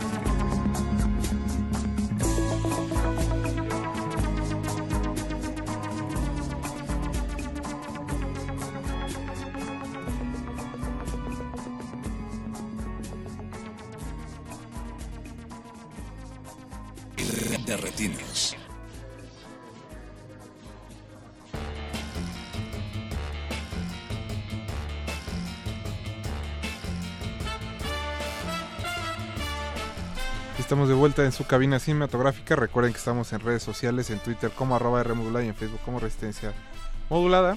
Esta noche estamos platicando con Aurelie Dupier, eh, programadora de Le Cinema IFAL, que nos va a contar qué vio en el Festival de Cannes, igual que Jorge. Así que chicos, ¿qué les parece si empezamos con la, así, con la representación mexicana que hizo mucho ruido? Pues la representación mexicana hizo mucho ruido este año, no tanto por las películas en competencia, ¿no? Porque realmente solo Michel Franco estaba, digo, solo Michel Franco, ya es, ¿no? está muy bien. Michel Franco está en competencia en, en Cierta Mirada, que eh, no es como la sección de La Palma de Oro, ¿no? Es una sección dedicada a un cine de directores tal vez un poco más eh, jóvenes, ¿no? Y un poquito más... em, menos clásicos, digamos, que todos los directores que compitieron un año más para la Palma de Oro del tamaño de Haneke, etcétera, ¿no? Y, eh, pero lo que hizo mucho ruido es la famosa foto que se sacó en la alfombra roja de todos los eh, directores del Toro, Iñárritu, Cuarón, el cinefotógrafo Lubeski, Salma Iñárritu, y Salma. Diego y Gael. y, eh, no voy a decir Henry nada Pino mal, con este, sus millones. esta noche. Y eh, Iñárritu y Lubeski estaban presentes con la instalación de realidad virtual de Carne y Arena, que fue como la cosa, una de las cosas más peleadas eh, ¿Tuvieron la oportunidad de del entrar? festival. Yo sí, yo sí tuve la oportunidad de entrar. Y por más que fui como un poco a regañadientes porque me daba mucho miedo este asunto de la realidad virtual, estoy muy contenta realmente de, de haberlo de haberlo hecho y experimentado. Creo que ya está ahorita en Milán, se está presentando y mm, creo que llega a meses llega a Tlatelolco. Tlatelolco. Llega Así en- es. en agosto, de hecho. Ajá, al CCU Tlatelolco.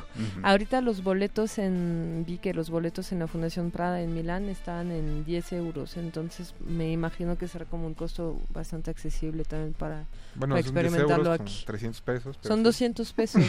pero vaya, proporcionalmente 10 euros es menos que una entrada a un museo, ¿no? Por ejemplo, en, en, en Europa. Entonces puede esperar que sea bastante accesible. Y Alfonso Cuarón, él estaba para un masterclass.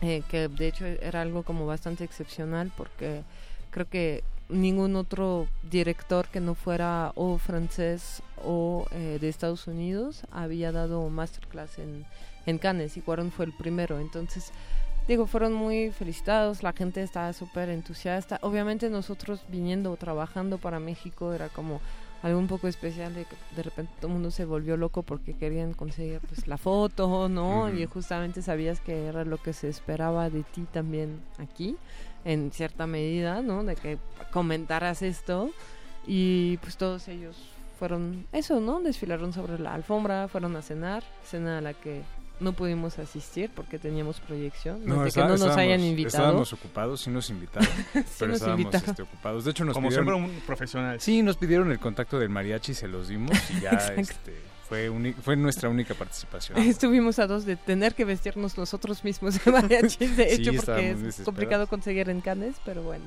Pero conseguimos a Vargas de Tecalitlán, entonces ya. Amarró la fiesta. Amarramos. Vaya. Pero bueno, hablando de Michelle, ¿qué les pareció la película de Michelle que se va a estrenar también dentro de unos meses? Eh, Y que resultó ganadora en una cierta medida. Resultó ganadora, es la tercera vez, eso es lo que comentaba, ¿no? Es la tercera vez que, que, que gana en Cannes después de después de Lucía en la misma sección y, y Crónica había ganado el premio a, a, a A guion. mejor guion. Eh, creo que en cierta medida es más amable con el espectador que Chronic, que por ejemplo era un poquito enigmática en cuanto sobre todo a su final, que creo fue como muy eh, criticado, el final de Chronic que protagonizaba Tim Roth. Esa es más amable, me parece, en la cinematografía en general de Michel Franco. Son temas, digo, son eh, es un drama familiar, ¿no? Es eh, una historia de mujeres, pero dentro de todo de lo que habíamos visto de su cine, me parece más dirigido a una audiencia más amplia y más amable, ¿no? ¿Tú qué opinas, Jorge?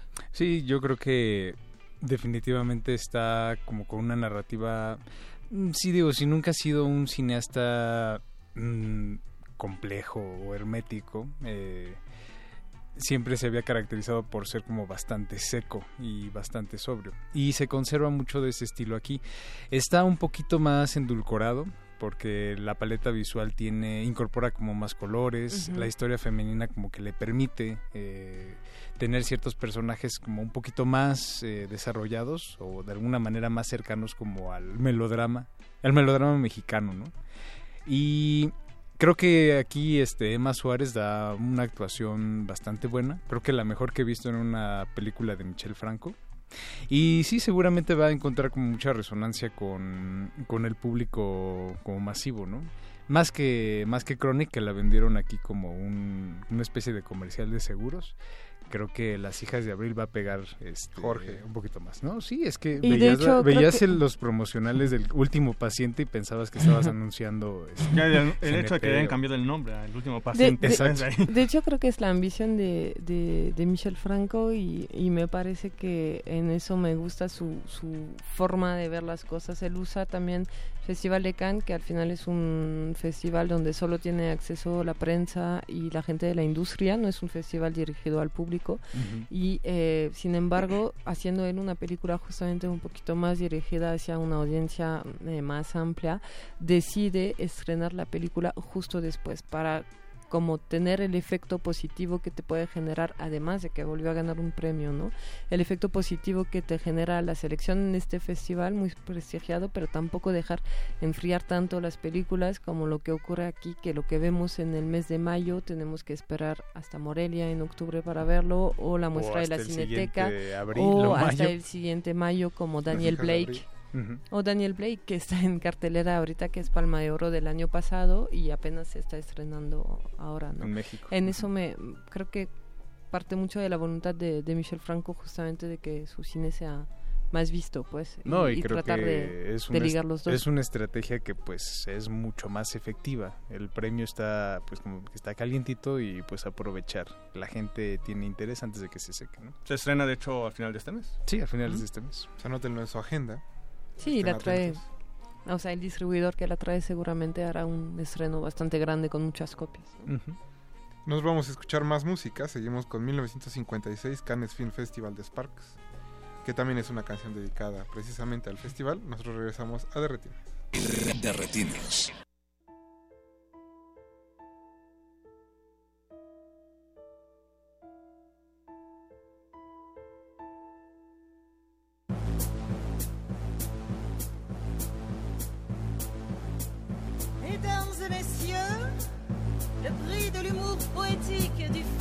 Du film de Cannes 1956 est décerné à Ingmar Bergman pour Sourire d'une nuit d'été.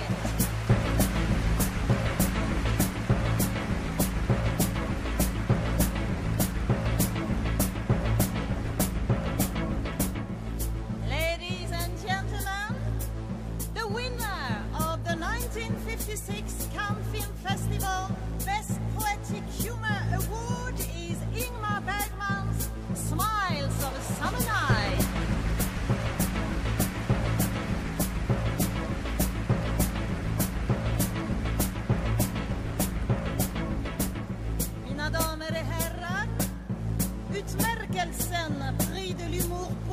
Yeah.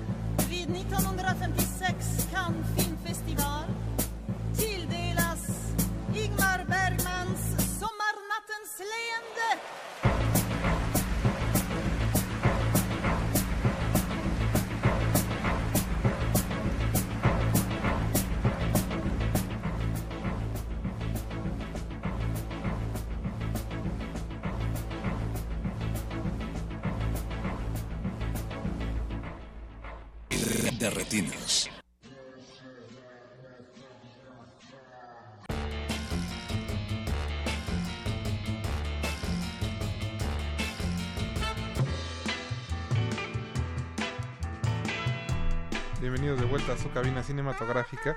Seguimos platicando de la edición, de la 70 edición del Festival de Cine de Cannes. Eh, chicos, ya nos dijeron, ahora sí que la representación mexicana, cómo se portó. Pero, ¿cuál fue su película favorita del festival? Digo, ya viajaron hasta el otro lado del Atlántico. Así que. Para- bueno, Aureli al regresaste a cine. casa. Aureli regresó a su casa. Sí, yo regresé a mi casa muy poquitos días, desafortunadamente, pero me pude dar una escapadita. Solo que ellos viven a 1500 kilómetros de Cannes, así que tampoco estamos tan, tan cerca, ¿no?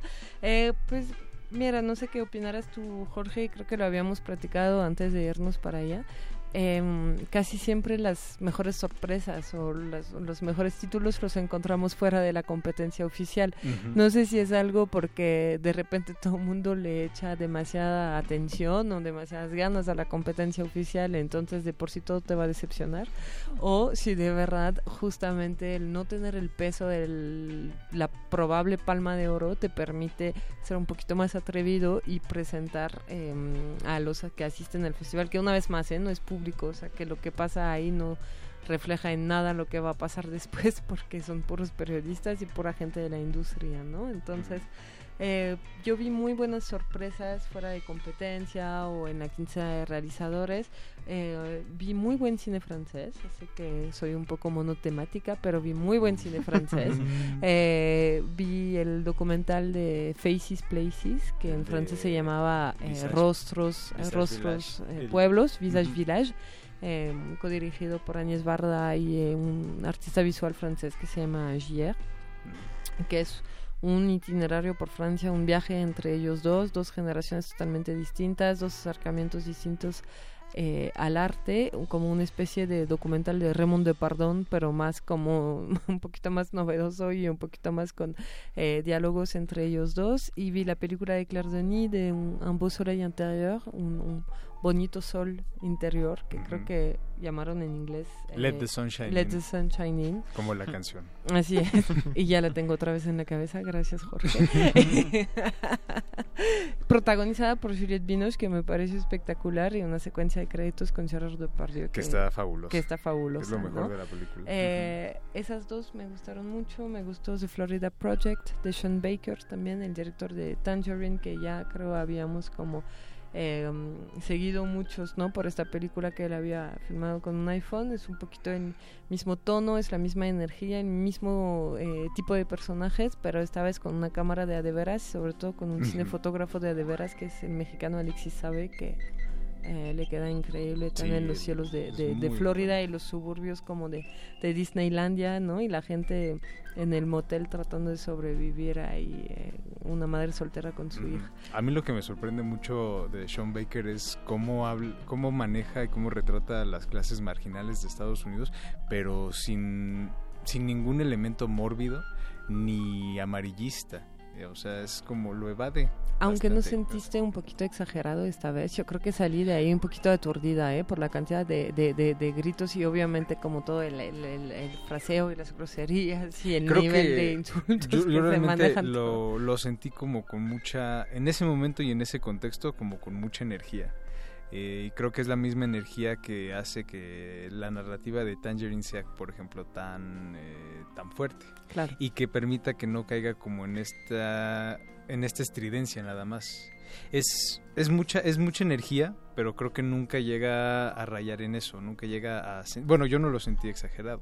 De hecho, yo lo veía como una versión del Chavo del Ocho con más groserías. Con Willem Dafoe como... Con don- Willem Dafoe. Como, don- como don Ramón. Increíble Willem Dafoe, ¿no? Sí, Además en la película. O sea, cruzaron hasta Francia para ir a ver al Chavo del Ocho. Así es, pero Y versión fue de las Flor- mejores películas del festival. Pero en versión en versión de Florida. No sé si pudiste ver una película de África que se llama I'm Not a Witch, que también se presenta en la sección de quincena de quincena, ¿no? realizadores. Un primer filme realizado por una mujer, eh, no tengo su, su, su nombre ahorita en, en la mente. Eh, una gran historia de una niña que, que califican de, de bruja, entonces la encierran en una especie de, de reserva de brujas, ¿no? Donde todas viven atadas por la espalda a un listón blanco que se va, eh, o sea, les va dando como cierta distancia, pero tienen un límite, ¿no? Y eh, si ellas se atreven a quitar este listón, como son brujas, se van a, a convertir en cabra, ¿no? Esa es como la leyenda. Mm. Y es la historia de esta niña en bien, la ¿no? población. Está muy bien. La niña está increíble, además la protagonista es una película muy femenina, es una película de mujer. Eso fue una muy buena sorpresa también para mí, de las secciones paralelas, ¿no? Una vez más. Sí, también. Qué bonito, qué bonito. No, me me impresiona porque si solo siguiéramos la cobertura del resto de, de los reporteros que fueron, pues parece que no hubo ni una película que valiera la pena. Ay, pero... Que de repente lo que siempre que pasa, ¿no? sí. Con los tweets, ¿no? Como Sí. siempre muy pesimistas, ¿no? Sí, es un problema, no sé, como de... Creo que la verdad el ritmo allá, por más que uno cree que te vas de vacaciones y por más que mis fotos hayan dejado pensar que me la pasaba bebiendo champán, aunque solo fueron sí tres o cuatro veces, ¿no? Eh, eh, entonces, eh, por más que esto pareciera, es un ritmo muy exigente y creo que al cuarto día todo el mundo ya se vuelve loco, ya nadie tiene como el criterio justo, nadie ha dormido, todo el mundo se la ha pasado escribiendo, grabando, comentando y de pronto es tanta, mm, o sea, es tanta energía, es tantas ganas de estar ahí que, que tú mismo puedes sentir que se te va, que se te va entre los dedos el festival, ¿no? Y entonces Sí. cuando es así, ya nada te parece, ni la fila que tienes que hacer, ni los controles de seguridad que fueron todo un, to- un tema. Digo, es un país que está en estado de emergencia. En medio del festival fue lo- fueron los atentados de Manchester, la semana pasada en Londres, o sea, la amenaza era real, ¿no? Y entonces... De hecho, una amenaza en, en propio Cannes. Me imagino que ellos seguramente había amenazas. De hecho, la, la configuración misma de las calles era bien distinta a años anteriores. Normalmente este paseo de la Croisette es un paseo como muy libre de acceso para los peatones eh, de un lado, pero también para los coches del otro lado. Esta vez habían puesto como macetones gigantes para evitar justamente que El este paso nuevo de modo el paso de coches, eh, revisión de bolsas. A mí me revisaron una bolsa en una calle, así literal, dos policías franceses en la calle revisaron mi bolsa y mi acreditación antes de llegar hasta donde estaban las funciones. Creo que era imposible también entrar en los teatros y las salas sin tenerlo en la cabeza, ¿no? Creo que Ujú. eso te... De alguna manera crea un poco de tensión y un Por poco su- de... al, al quinto día de que te revisen las bolsas dices ya algo tiene que explotar ahora porque Ahora que- estamos que todos explote, ya. en una olla so- Oh, no, en una tranquilos. olla de presión, ¿no? ¿Sabes? Sí, y es que es demasiada gente hacinada en una sala, porque todas las salas, todas las funciones se llenan. Y obviamente la cantidad de gente, la- los protocolos de seguridad retrasan mucho las funciones, hay molestias, le- la temperatura, o sea, el hecho de no dormir más de cuatro o cinco No horas, comer bien. no comer bien. Obviamente son situaciones que van alterando la percepción, Y alterando el juicio y que de repente generan expectativas muy altas, ¿no? Y que es muy difícil que una película de repente pueda responder a eso. ¿no? Y regresas a casa y te das cuenta que acabas de ver lo mejor que vas a ver del año. La verdad que no, o sea, tal vez va a haber una, un segundo aire con el Festival de Toronto que va a presentar como lo, lo bueno de fin de año, pero puedes buscar más, no, no habrá más de, de lo que hemos visto, ¿no? Exacto. Entonces, que esperar a que a todo mundo se le baje un poquito la fiebre histeria. canense y para, para juzgar las películas a- hacia su justo valor, me parece. Como debe ser. Pues, ¿qué les parece si escuchamos un poco más de música y regresamos para cerrar con nuestro tema del Festival de Cannes? Sigue Acan, CET de Henry Salvador. Un saludo a Gina Cobos que nos está escuchando, a Esther Bernal, a Mariana Dianela, a Jaime Cosío que nos está escuchando desde Tlalpuente, a Eduardo Luis que está produciendo junto con Mauricio Orduña. Saludos, Eduardo Luis. Saludos, Eduardo Luis. De Venezuela Saludos. para el mundo. Nosotros Eh. este, seguimos en resistencia modular. De retinas. Quand vous recevrez ce petit billet, ma chérie, ne le flanquez pas au panier. Ma lettre vous invite à me suivre bien vite à Cannes cet été. Lorsque la croisette en grande toilette devant nous fera briller ses feux follets. Je veux que votre épaule soit contre mon épaule à Cannes cet été. Tant d'étoiles sur terre et tant de fleurs au ciel. Tout ça avec vous, ça me rendra fou. Nous irons danser et nous irons traîner en passant le temps à s'aimer. Quand vous recevrez ce petit billet, ma chérie, dites-moi que vous acceptez, puisque je vous invite à me suivre bien vite. Oh, venez, venez à Cannes cet été.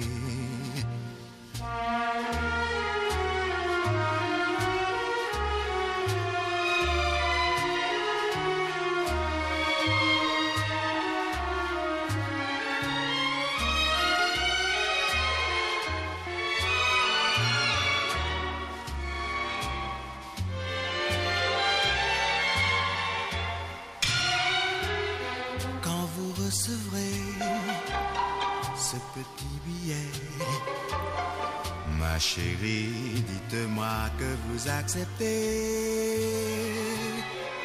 puisque je vous invite à me suivre bien vite. Oh, venez, venez à Cannes cet été.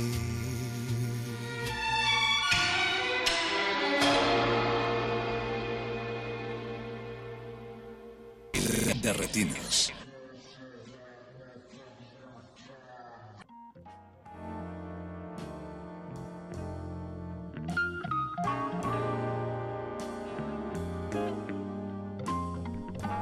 Estamos de regreso en Resistencia Modulada. María Daniela nos dice que le manda un saludo al perro muchacho, nosotros también porque hoy no le tocó venir acá. Un saludo muy afectuoso al perro muchacho. Afectuoso donde quiera que esté. Eh, seguimos platicando de la 70 edición del Festival de Cine de Cannes. Chicos ya nos dijeron cuáles fueron sus favoritas, pero imagino, como el resto de la delegación mexicana, tuvieron alguna película que también odiaron.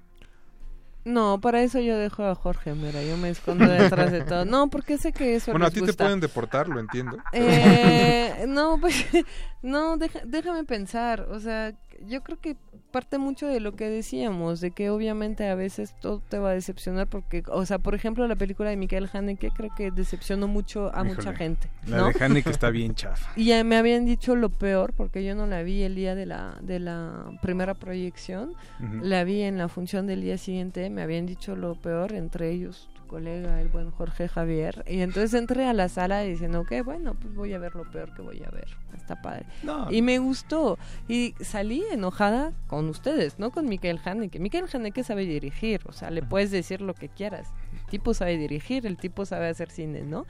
Entonces salí de la sala diciendo, ¿por qué exageran tanto? Duerman, muchachos, descansen. No, sé, no, no, no puedes mira, decir es que, la odiaste.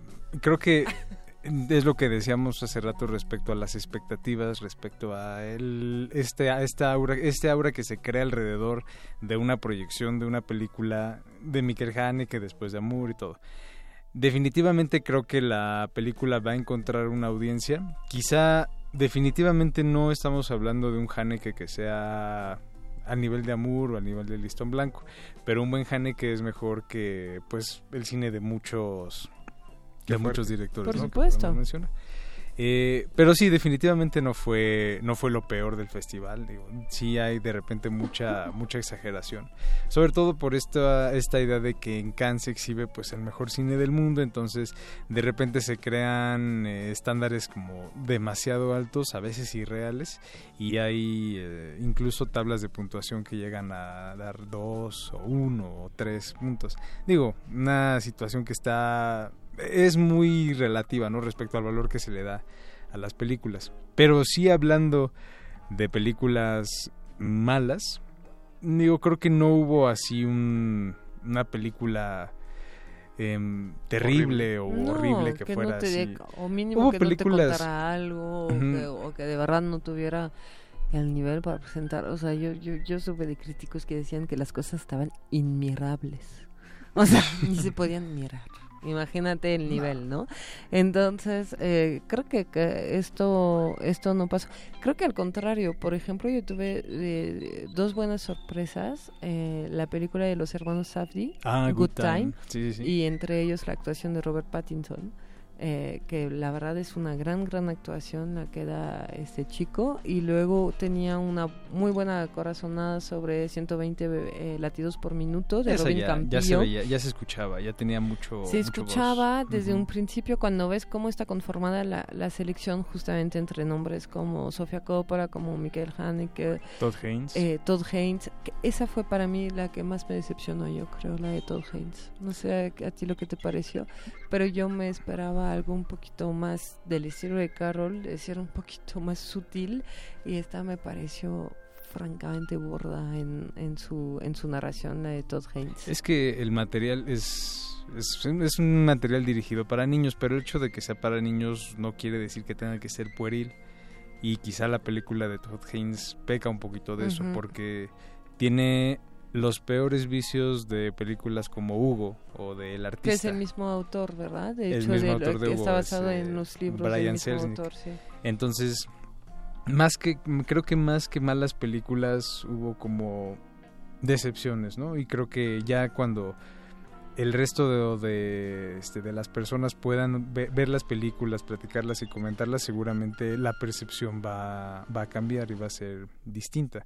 Muchas de ellas van a consolidar mucho, unos van a decir, "Es- no, no valía tanto la pena, no estaba tan buena, esta era muy buena, esta era mejor, y siempre son situaciones que se van como dando. Pero sí, creo que dentro de, de la selección y de la, de la semana, de la crítica de la quincena de realizadores, no, no hubo así un título que destacara por, eh, por lo malo, ¿no? Simplemente fue como el hecho de no estar como a la altura o quizá este decepcionarnos sobre todo los grandes autores creo en esta en esta edición y eso genera esta percepción de que fue un can eh, regular tirándole a, A malo ¿no?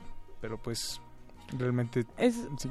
Es lo que decía eh, Jorge en la última página de la publicación, una publicación gratuita, ¿cuál es? Screen, no, no me acuerdo cuál, que distribuyen gratuitamente durante el festival. eh, se junta un pool de críticos como de varias publicaciones y ellos mismos califican como la película del día y entonces le ponen una palmita a la que creen que se merece la palma y luego un sistema de puntos, ¿no? Eh, o le ponen un monito, ya sabes, con eh, la boca hacia abajo, ¿no? ¿Para qué? Porque es mala. Y, y sí, este año de hecho las calificaciones andaban como muy bajas de parte de, las, de los críticos especializados, pero tipos de Sight and Sound, tipos de Positive como Michel Simon, ¿no? Ese tipo de críticos que parece que, que nada como les agradó o ninguna, digamos, despuntó y ninguna, excepto la de 120 latidos por minuto. aquí decimos ningún chile les embona Oye, Jorge. De manera muy No, coloquial. yo agradezco que esta edición del Festival de Can Carlos Bollero no se infartó. No, porque bueno. no porque había una escena de desnudo de Marion Cotillard Ah. que dijo que fue lo mejor de la película de. Desplechan. Aureli, muchas gracias. Eh, hay una de Louis Garrel en Dutal, que no se pierdan tampoco. Ah, sí. Hizo Square, la película que ganó la palma. Ah, supuesto. claro, Square. Ah, sí, hubo palma, claro. Ah, sí, claro, alguien ganó. Sí, sí. Aureli, muchas gracias por Muchísimas habernos gracias a acompañado esta noche. Muchas Esperamos gracias, tenerte pronto otra vez aquí en cabina. Claro que sí. Muchas gracias. Ustedes no se despeguen que vamos a hablar del Ecofilm Fest 2017. Ya tenemos aquí a sus encargadas afuera de la cabina. Vamos a escuchar un poco más de música. Canes- Casino Boogie de los Rolling Stones. Esta canción que narra una noche de Mick Jagger en la playa de Cannes. Así que disfrútenlo. Uf. Hagan lo mismo que Mick y regresamos. De retinas.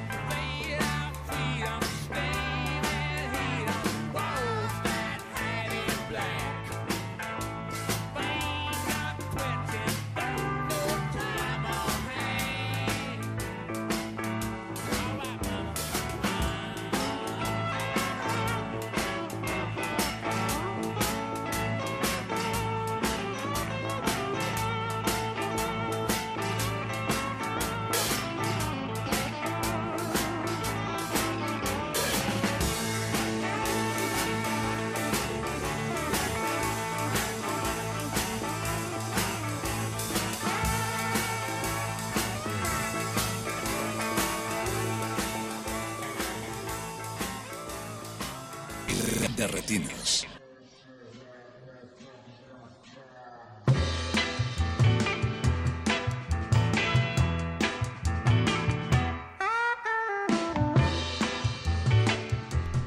Estamos de vuelta en Derretinas. Recuerden que estamos transmitiendo por el 96.1 FM de Radio UNAM y que estamos en redes sociales, en Twitter como arroba y en Facebook como Resistencia Modulada. Eh, este siguiente bloque vamos a estar hablando con Alexandra Hernández, de, es coordinadora del Ecofilm Fest. Alexandra, Flamante. ¿Cómo estás? Hola, Flamante muy bien, muchas gracias por recibirme. ¿Cómo están ustedes? Muy bien. Muy bien. Qué bueno, ¿eh? Me da mucho gusto. Pues cuéntanos un poco de, de qué va el Ecofilm Fest para todos nuestros radioescuchas que no están enterados. Pues mira, Ecofilm Festival es un festival de cortometrajes que principalmente son de medio ambiente. Cada edición va cambiando la temática, ¿no? La de este año es alimentación sustentable. Eh, normalmente, eh, prácticamente hablamos como del tema que es más importante. Eh, en esta edición nos fuimos un poco basados con los tratados de las Naciones Unidas, que habla como sobre quitar el hambre, ¿no? Y nos damos cuenta de que en países como México se desperdician 30 mil toneladas de comida, ¿no? Entonces, ¿qué es lo que queremos hacer a través de Ecofilm Festival?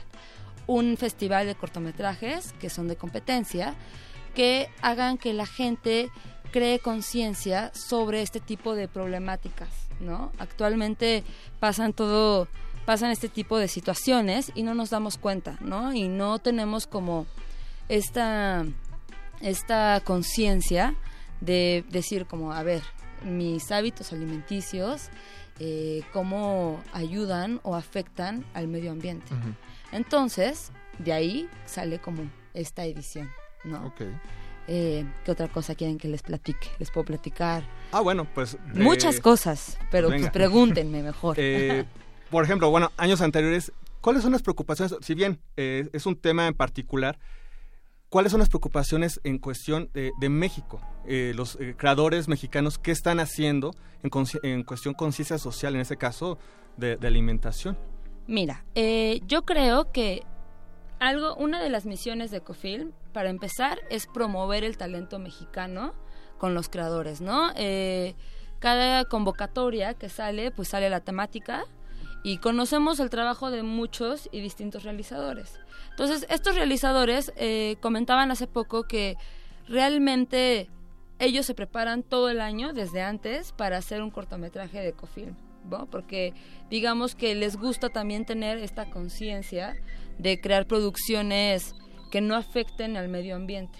Entonces, esto, este tipo de situaciones que ya dicen, ya no me voy a encargar solamente de, de hacer un cortometraje por ganar un premio, sino porque quiero promover y generar opinión respecto a esto, pues ya estamos hablando de que hay un cambio en los realizadores cinematográficos, ¿no? Eh, nos sería bueno investigar cuántos eh, productores y directores hacen producciones que no afecten al medio ambiente, empezando por ahí, ¿no? Pensemos en las producciones gigantes, ¿no? Digamos una producción hollywoodense, pues cuánto desperdicio no habrá, ¿no? También de alimentos, vayámonos por ahí. Nada ¿no? más, empezando con ese Empezando por tema. ahí. Entonces, pues creo que esta es una gran oportunidad para eso, ¿no? Para dar a conocer una situación que vivimos en nuestro país, una situación que se vive a nivel internacional y algo que es muy importante de seguir considerando, ¿no? Y más porque hoy en día cuánta cuántas opiniones en contra de la situación del medio ambiente, sin mencionar nombres de ningún presidente ni nada, eh, siguen diciendo como, no, eso no pasa, eso aquí no existe. Entonces, Es puro mito, nada más. Es puro mito, eso del cambio climático, ¿qué? No, no pasa. Entonces, si nos damos cuenta de este tipo de situaciones a través del arte, ¿no? A través del séptimo arte, que para mí es el más importante porque conjuga todas las artes, pues vamos a lograr un cambio de alguna forma, ¿no? Cada quien desde nuestra trinchera. En las ediciones anteriores, eh, ¿qué resultados han notado ustedes o han visto en la incidencia que tienen los cortometrajes, en la discusión que se genera ya posterior a, lo, a la presentación, a la premiación, todo esto? Bueno, eh, creo que uno de los cambios que hay es que también los realizadores que ya han ido participando también van siendo más conscientes de la realización, ¿no? Y eso es por un lado, y por el otro ya también se enfocan en realizar más cortometrajes o largometrajes, ya los que van como más con su carrera larga, con una con un enfoque más de crear conciencia, no solo en el medio ambiente, sino en general, ¿no? Recordemos, el cine es un instrumento para generar opinión y para crear conciencia, ¿no? Y hay, hay para todo tipo de público. Eso es algo súper importante de decir.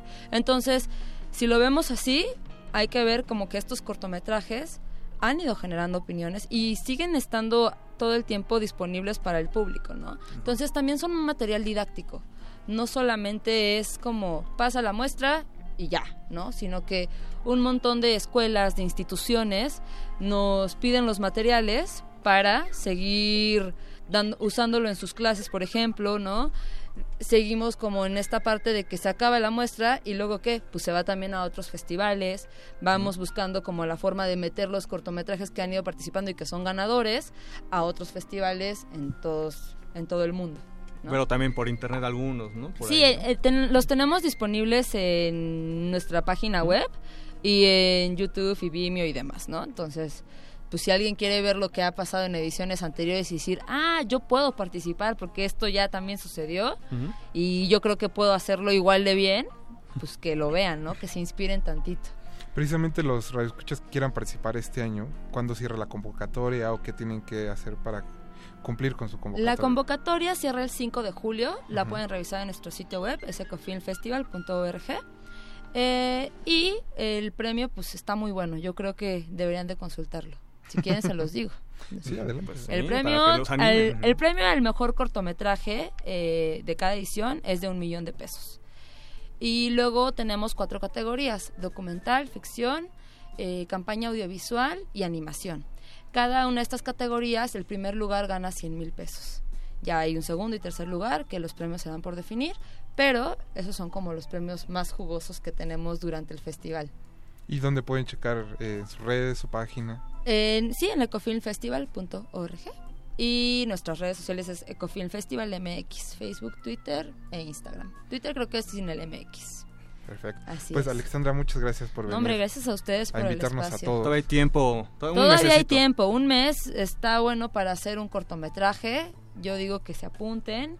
La verdad es que hemos tenido muy bueno, o sea, muy muy buena convocatoria. La gente sí se ha suscrito. El año pasado participaron más de 2000 cortometrajes, lo cual creo que está muy bueno. Esperamos que este año se reciban mucho más. Perfecto. Pues muchas gracias, Gracias Alexandra. a ti. Gracias. No, no pues, se ahora es que suerte también con esa primer, ese primera edición que estás ahí Sí, al cargo. es la primera vez en la que estoy a cargo y me da mucho gusto ver caras conocidas aquí Eso. en la estación, ¿eh? Muchas gracias Perfecto. por recibirme, chicos. Gracias. Pues ustedes participen en el Ecofilm Festival. Nosotros volvemos a de retinas para cerrar con la Filmoteca de la UNAM. Vamos a escuchar Niggas in Paris de Jay-Z y Kanye West. No se despeguen, estamos en Resistencia Móvil.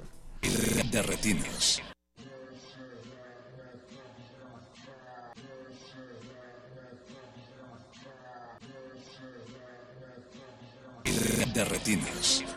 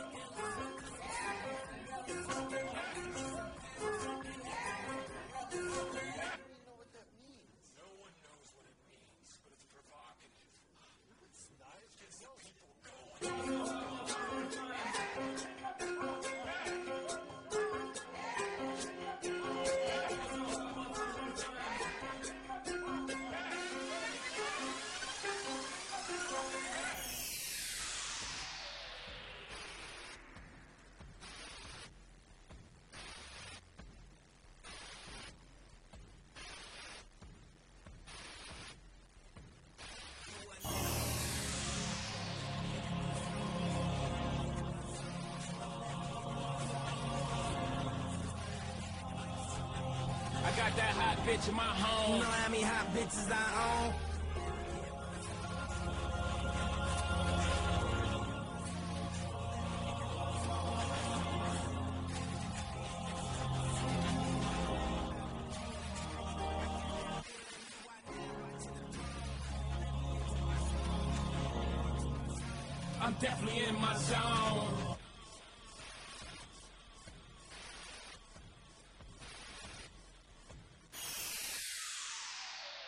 De retinas.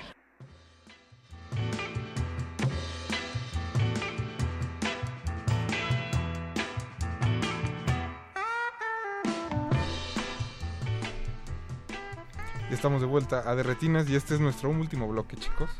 Uh. Como todas, eh, bueno, no como todas las semanas, pero vamos a cerrar con nuestros amigos de la Filmoteca de la UNAM. Y para eso tenemos a la profesora Carmen Carrara en la línea, que es subdirectora de difusión de la Filmoteca de la UNAM. Buenas noches, profesora, ¿cómo está? ¿Qué tal? Buenas noches, ¿cómo estás? Qué gusto volverle a escuchar. El gusto es mío, ya hace mucho que no hablaba con ustedes. Eso sí. Qué amables. Ujú. Pues cuéntenos un poco de este número que está preparando la Filmoteca de la Mira, UNAM estamos especial. muy contentos porque se hizo una colaboración hispano-mexicana a través de la revista Turi, es una revista muy muy importante española y sacó un número especial dedicado a Luis Buñuel, a Luis Buñuel mexicano. Entonces escriben muchos de nuestros eh, pues eh, intelectuales mexicanos muy importantes relacionados con el cine, escribe Rafael Aviña, también gente del, del cine como Silvia Pinal, Eduardo de la Vega, el doctor también, y está una sección del Buñuel en México, que es la sección Cartapacio, Ajá. la coordina Mario Barro, que es este trabaja acá con nosotros, él es doctor de, de la Complutense ya de, de Madrid, y bueno, estamos muy contentos porque es una participación y muy afortunada en estos momentos en que pues recordemos todos que estamos festejando el 40 aniversario del restablecimiento de relaciones entre México y España. Entonces estamos muy contentos, es el lunes 12 y vamos a proyectar la película Simón del Desierto, este mediometraje, el último que filmó Buñuel acá en México y del cual aparte tenemos eh, ahí en la filmoteca, en las, en las instalaciones, tenemos el capitel de la columna de Simón del Desierto, que lo rescató el antiguo director de ahí la filmoteca. Ahora nuestra directora Guadalupe Ferrer está muy contenta también porque es un proyecto que habíamos estado acariciando hace mucho tiempo. Ujú. Y que por fin se concreta. Desde que estuvimos administrando la Casa Buñuel acá en México y ahora pues bueno, una gente tan importante que nos hemos discutido y repartido entre España y México, ¿no? Entonces, ¿qué te parece? Este va a ser muy interesante porque está el director del bien, el director creo que llega hoy, ya llegó acá a México, que es Raúl Carlos Maicas, que viene especialmente para presentar la, la revista. Va a estar también, es una coedición también con la Dirección de Publicaciones y Fomento Editorial. Entonces va a estar también el director general que es Joaquín Díez Canedo y nuestra directora, eh, Mario Barro, el coordinador de esta sección que les digo. Y bueno, estamos muy, muy satisfechos con este proyecto tan bonito. Profesora, eh, nuestros radioescuchas que quieran adquirir la revista, además del día de la presentación, ¿dónde la pueden buscar? Mira, va a estar en publicaciones, Dirección de Publicaciones y Fomento Editorial, va a estar en la Filmoteca de la UNAM a la venta, y ese día si van, es un evento que va a empezar a las seis de la tarde, y ese día si van, este, la- se va a obsequiar, entonces nos dará mucho gusto porque será un evento muy, muy, muy especial. Ojalá este, se animen algunos de nuestros eh, radioescuchas a ir, y ustedes también están muy invitados. No, pues es todo el que sea fan de Luis Buñuel tiene que ir, ¿no? Es un Sí. imperdible. Está también este, un personaje, es diputado de Cultura de la Diputación Provincial de Teruel, vienen de Teruel, se llama Miguel Iranzo, y es eh, también una institución, eh, es, eh, también editora de esta revista, que es el Instituto de Estudios Turolenses. Este, entonces, es muy importante, es una revista muy famosa, muy de cultura, y que es la primera vez que hacemos esta conexión entre los dos países, tiene más de 30 años de antigüedad, y de publicar a los grandes intelectuales europeos y latinoamericanos. Profesor, antes de que se nos termine el tiempo, ¿nos podría repetir cuándo es el día de la presentación para los radioescuchas? Es el día 12 en la sala Julio Bracho y pues ojalá que, que lleguen muy temprano porque este luego este, pues, eh, llega mucha gente, es a las 6 de la tarde, a las 18 horas y pues nosotros que somos parte de Filmoteca, eh, como les digo, coedición con España y con la Dirección de Publicaciones y Fomento Editorial. Pues ahí está la invitación para que vayan todos al Centro Cultural Ojalá. Universitario. Muy bueno, muchas gracias por habernos contestado la no llamada, por profesora. qué. Un saludo a todos. Un abrazo. Gracias. Adiós. Y con eso terminamos otra edición más de Derretinas. Alberto Cuña Navarro. Gracias, Rafa. Jorge Javier Negrete. Gracias, Rafa. Buenas noches. Mauricio Orduño en la producción, Yeso, Eduardo Luis, eh, Don Agustín Muli en los controles. Nosotros los vamos a dejar con Future Bible Heroes de Blond Adonis, que también habla del Festival de Cannes. Nos escuchamos el próximo martes a las 9 de la noche y los dejamos con el punto R. Hasta luego. Ningún locutor fue dañado durante la filmación y reproducción de este programa. Cualquier parecido con la realidad es un atentado a la ficción. Consulta cartelera para próximas funciones.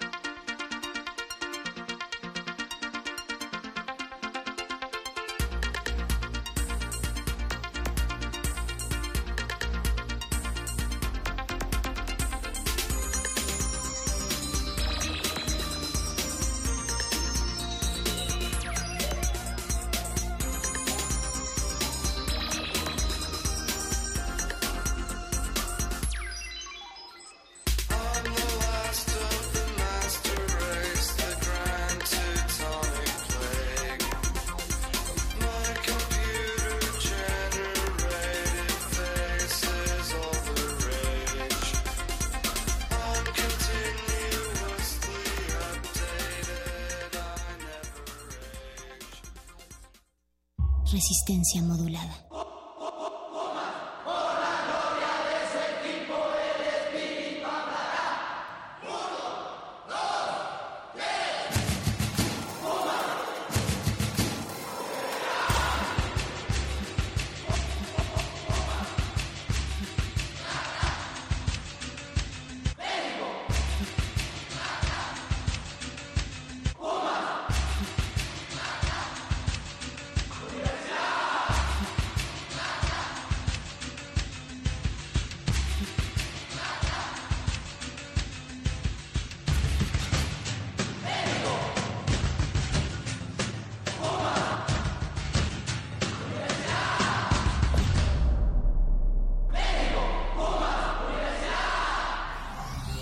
Resistencia modulada.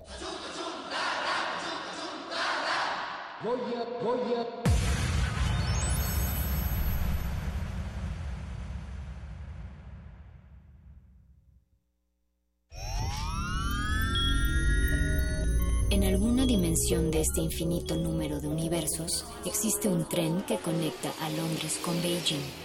Los combustibles fósiles han sido reemplazados con biocombustible y los autos podrán volar. Donde el ser humano ha prolongado indefinidamente su esperanza de vida. Y su conciencia podría trascender su muerte. Ese universo podría ser nuestro universo. Resistor. Esto es una señal. Miércoles. 22 horas. Por el 96.1 de FM. Radio UNAM.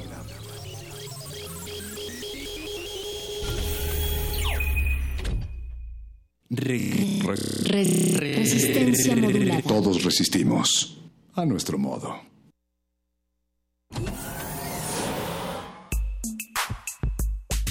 Hay que escucharnos por dentro. Oler nuestra sangre caliente a través de la bocina. Cuando el sexo habla. Hay que responder. Hay que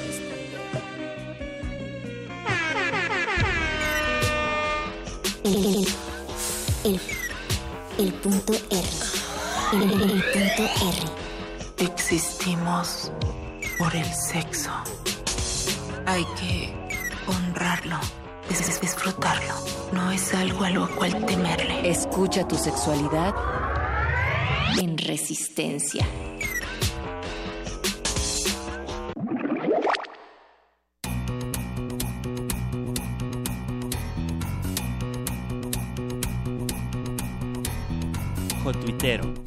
La homosexualidad no se crea ni se destruye, solo se encubre. A mí que me rompan el culo, el corazón qué. Todo cabe en un culito sabiéndolo lubricar. Si tu ano no es cerrado, ¿por qué tu mente sí? Hay pájaros que nacen con el pico en la cola, con el nido en los huevos, con el vuelo en reversa. La suerte de la obvia, la discreta la desea. Hoy hablaremos de los colores de la diversidad, jotas y locas. Resistencia, después de la siguiente rola te revelaremos a nuestro invitado. Esto es el punto R.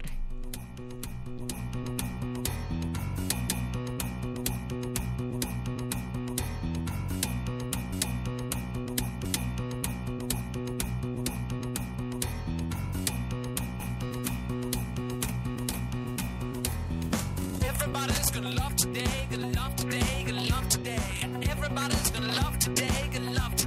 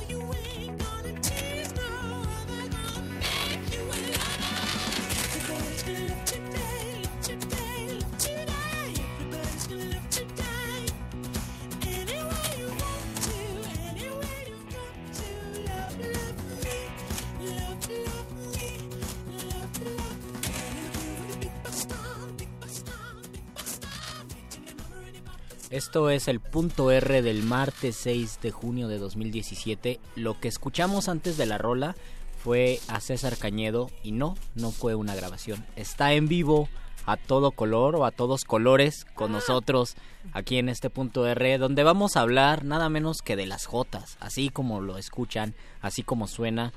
Yo tengo tantas dudas como ustedes, no sé no sé en qué contexto eh, se ocupa la palabra, cómo se ocupa la palabra jotas, qué hay detrás de decir jotas y pues para eso tenemos a, al maravilloso César Cañedo que además nos leerá muchos de sus poemas y pónganse muy vivos porque nos va a regalar nos va a regalar dos de sus libros.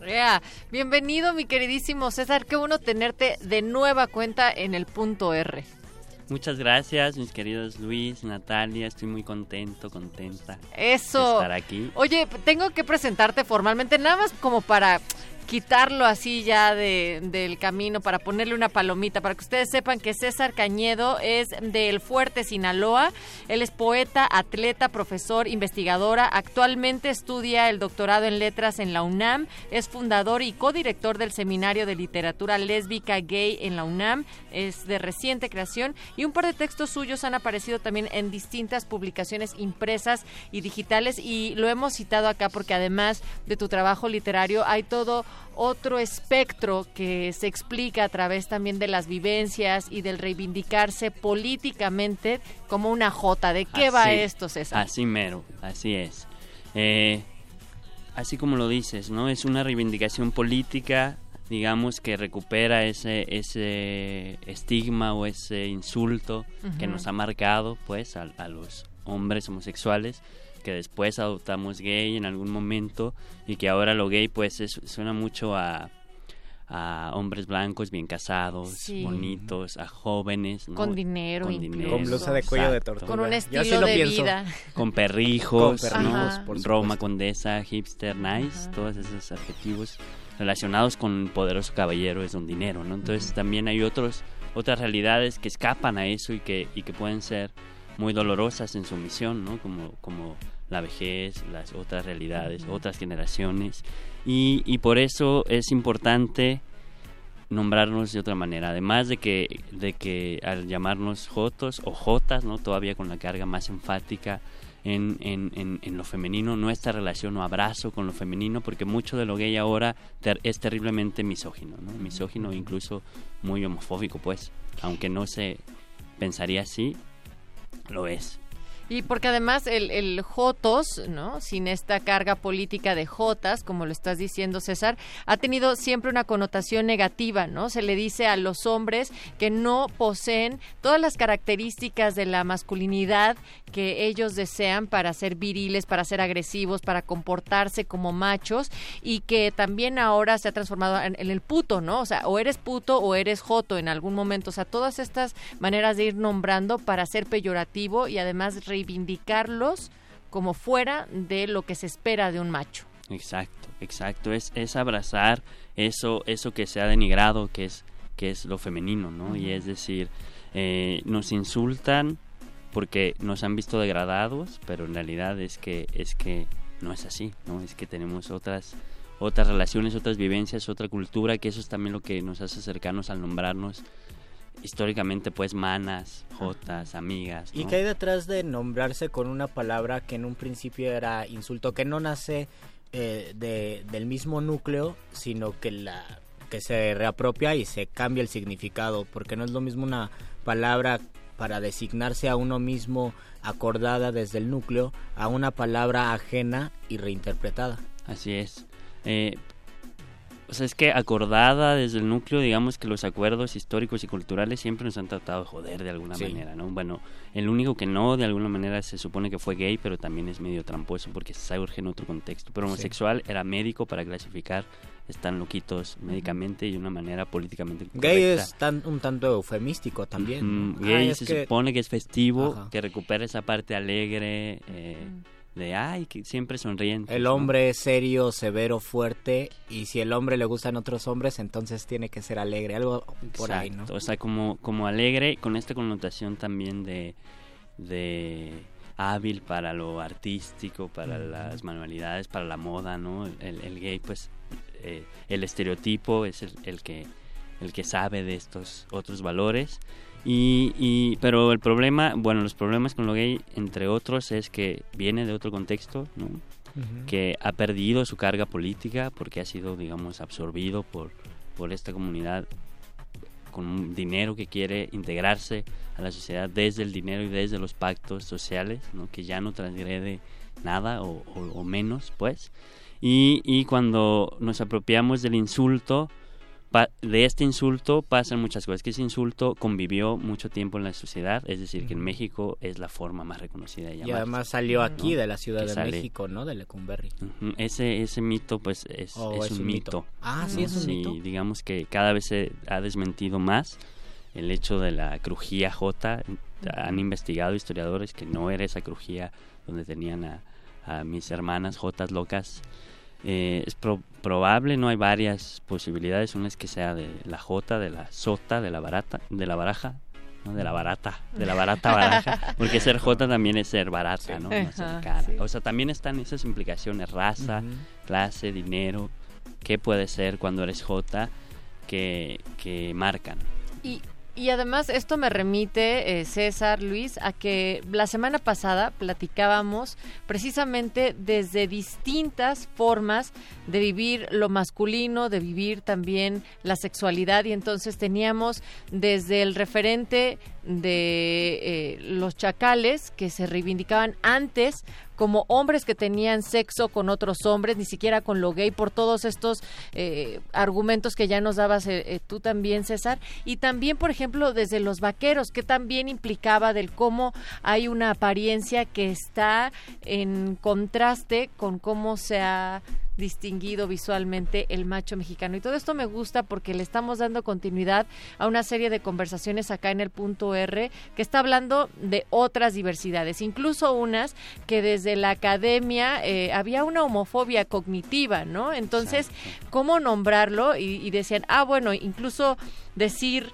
eh, referirse de una manera exclusiva a sexualidades no heterosexuales como la diversidad sexual, ¿no? Antes llamado Jotas, o sea, ha ido pasando por esos procesos del lenguaje. Sí, claro, procesos de lenguaje que construyen realidades y que tratan de destruir otras o destruyen otras, ¿no? Ese es el, uno de los riesgos. El otro es que se desplaza la violencia, se desplaza la homofobia, o sea, no desaparece, sino que cambia de lugar o de objetivo, es decir, eh, eh, eso de comunidad o diversidad encubre que hay diversidades más privilegiadas que otras, ¿no? Lo gay como lo más privilegiado, lo lésbico asumido así, académica y, y, y de clase, y, y pues lo trans como Uf, olvidado, perdido, o sea, todas las partes de, de la T, travesti, transexual, transgénero, como de lo más jodido, intersexualidad en México, digamos que la idea de intersexualidad pues prácticamente está extinta, ¿no? O sea, no existe en el discurso ni en la realidad porque, en parte porque los médicos se han encargado de que no exista, ¿no? De- o sea, no, no hay posibilidad de que exista la intersexualidad y por lo tanto la imposibilidad de nombrarla. ¿En qué momento para ti, César, dices, claro, tengo que asumirme como J o tengo que rescatar el término y transformarlo? Ujú. Eh,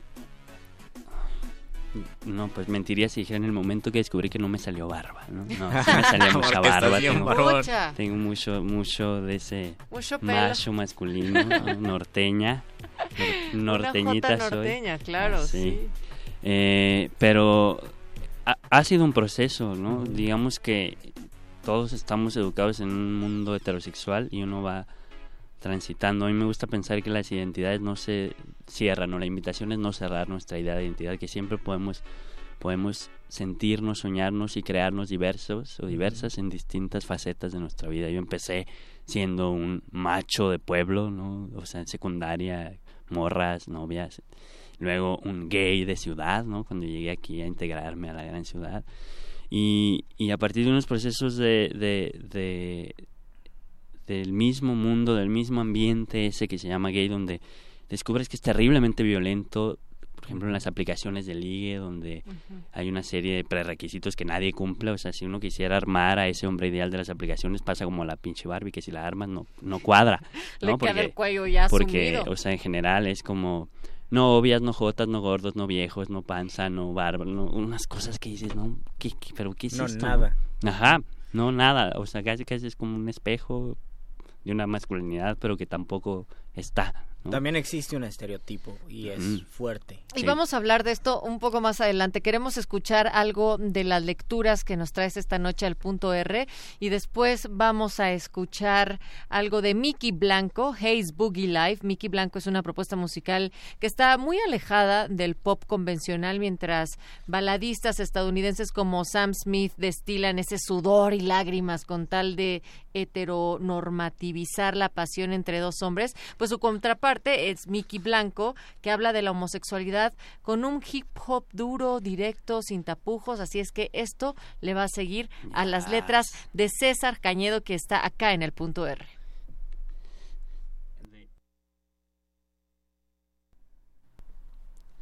de mi época de navegante de aplicaciones, ay que sigue, siempre está esa época, para un perfil de manhunt.net. De hombre a hombre de un lugar al tuyo, cauce lascivo de tu aspidsigo, mas si descubro que no vales huyo, y el ciclo de la búsqueda persigo. Penetrar tus abismos es, amigo, provocación de este virtual barullo. De la sola chaqueta estar contigo, lo segundo es mejor. Ven, yo te instruyo. Con frenesí tu retaguardia invoco, y entro y voy a donde diga y mande el antifaz crecido de tu glande. Mi humanidad entera te coloco, y para no hacerte el cuento grande, dejarás de temer hasta del coco. El R.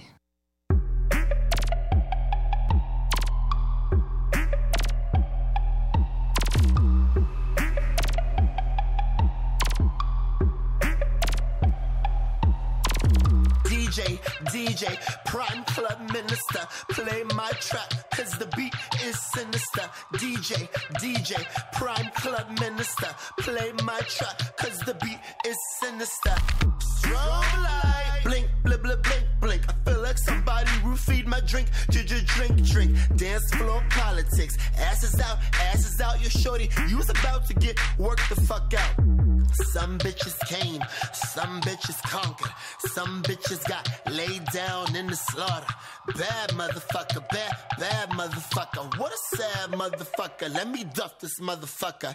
Pretty girls, pretty girls, traveling packs. So while you bitch made niggas stop talking back. So while you bitch made niggas better count your sacks. So while you bitch made niggas better watch your backs. It's a war out here. The real versus the gimmicks. They all wanna be stars, but their hearts ain't in it. They all wanna go far, but it's survival of the fittest. So a spitter killer likes me come around and fucking See it in her eyes. Cats wanna play. Let me roll the dice. See what I can lay. Lay them feeling right.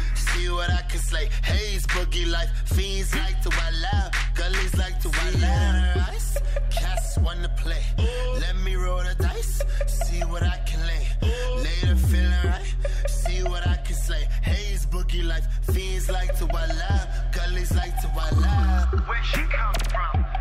How this bitch getting here? What this faggot doing here? Sludge fucker, listen here, attack from the back. I'ma leap from your sleep. Somebody give me a stab so I can hurry these fucking sheep. When my shit drop, it hits the six million circulation. Illuminati, who? Illuminati nation. The great white hype. Yes, Miss Blanco. Got all these cats shook from LA to Toronto. Got all my flights booked. Cape Town to London, Paris to Geneva, Tokyo to Compton, the thriller and vanilla. Laid up counting thriller, only top biller, only rocks, my nigga. Yeah, we rock, my nigga. To the top, go figure. The great white hype, Miss Blanco, game killer. I think they forgot what this supposed to sound like, scans. See it in her eyes, cats wanna play. Let me roll the dice, see what I can lay. Lay them feeling right, see what I can slay. Haze, boogie life, fiends like to wild out, gullies like to wild out. Cats wanna play. Let me roll the dice, see what I can lay. Feeling right, see what I can slay. Haze, boogie life, fiends like to wild out, gullies like to wild out. El punto R.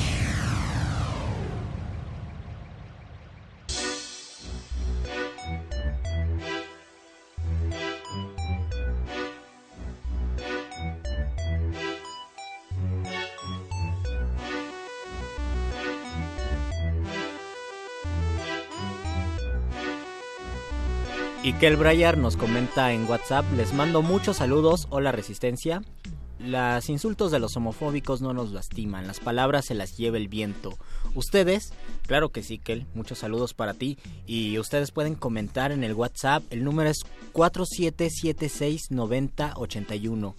47769081, anótenlo porque tenemos dos regalos para ustedes y de una vez lo voy a decir para que se vayan. Tenemos dos libros de César Cañedo, que es poeta y que ya lo escucharon y es un gran, gran poeta. A mí me encanta el trabajo de César. Entonces Idem. ustedes, ustedes pueden tener un libro, un fabuloso libro de César con poesía J, poesía gay y poesía ante todo. y pues simplemente queremos que nos respondan una sencilla pregunta y creo que creo que pueden incluso hacer trampas si buscan en internet, Sí. así que nos digan Va a estar muy fácil. Va a estar muy fácil. Pero Que nos, que nos digan tres, tres escritores. Tres escritores. Dos, dice César que dos. Acá, Dos, árbitro, dos sí. Está bien. Sí, genial, traductor, dob- eh, actor de doblaje. No sé si tiene la noción que tú nos cuentas del Joto, pero yo creo que estaba cerca. Y creo que también lo plantea bien porque ahora que nos contabas un chiste que por favor repítelo a la audiencia, parece Sí, que embona. Sí, sí, claro, claro, embona como el chile como de el hombre, chile. que es el que a mí me embona. No sé, no sé si a ti el chile pasilla. El chile- ¿O cuál? El chile cascabel. A ver. Se quedó Eso- pensando Luis en bueno. cuál. Sí, Estaba pensando cuántas variedades de chile, pero... Uy, uy, aquí nos amanecemos. Pero no, e- e- es un chiste famosísimo, famosísimo hablando de los estereotipos y de cómo se construye lo gay y cómo se construye lo jota, ¿no? Lo- y, y es este en el que está un papá y su hijo y el hijo sale del closet y le dice, papá, soy gay. Y empieza el papá a cuestionarlo y le dice, ah, muy bien, ¿tienes un carro del año? No. ¿Tienes un departamento en la Condesa? No. ¿Tienes un perrijo así, bañadito, bonito, desparasitado? No. No, mijo, tú eres un pinche joto. Tú no eres gay. Tú no eres gay, tú eres un joto. Y, y, y, pues es, es así como, como se asocia también eh, lo joto, lo jota a, a contextos precarios, empobrecidos, vulnerables, ¿no? Y eso es lo que reivindicamos también porque eh, yo, yo les comento a mis alumnos lo difícil que es o que puede ser obtener, por ejemplo, un trabajo, ¿no? Cuando uno es, se asume J loca y lo hace.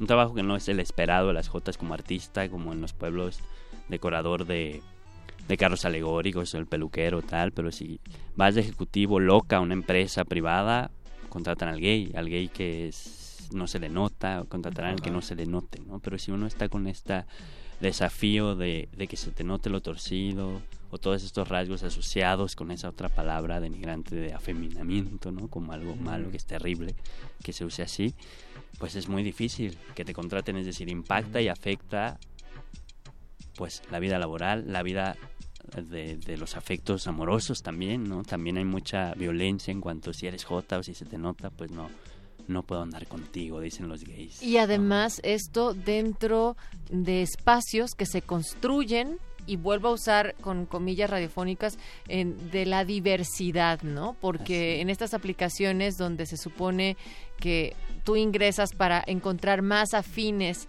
a, a ti y otras personas, hay este tipo de solicitudes. Hablemos más de esto, César. Sí, uy, sí, Porque, o sea, lo sexoafectivo, Natalia. qué importante es para todos en la vida. Entonces, el encontrar Exacto. ese espacio y el también hallarte que dentro de la misma comunidad, si así se le quiere llamar, hay una discriminación. Exacto, ¿no? De entrada ponemos en cuestionamiento eso de comunidad, Ajá. ¿no? Y si yo te contara lo que pasa en las aplicaciones, acompáñenme a ver esta triste historia de, de una serie de fracasos y de encuentros Al ritmo de afortunados. ¿no? reggaetón. Exacto, y de encuentros afortunados porque no se trata de victimizar, es decir, esta postura no es victimizar, no, no, no, no se victimiza.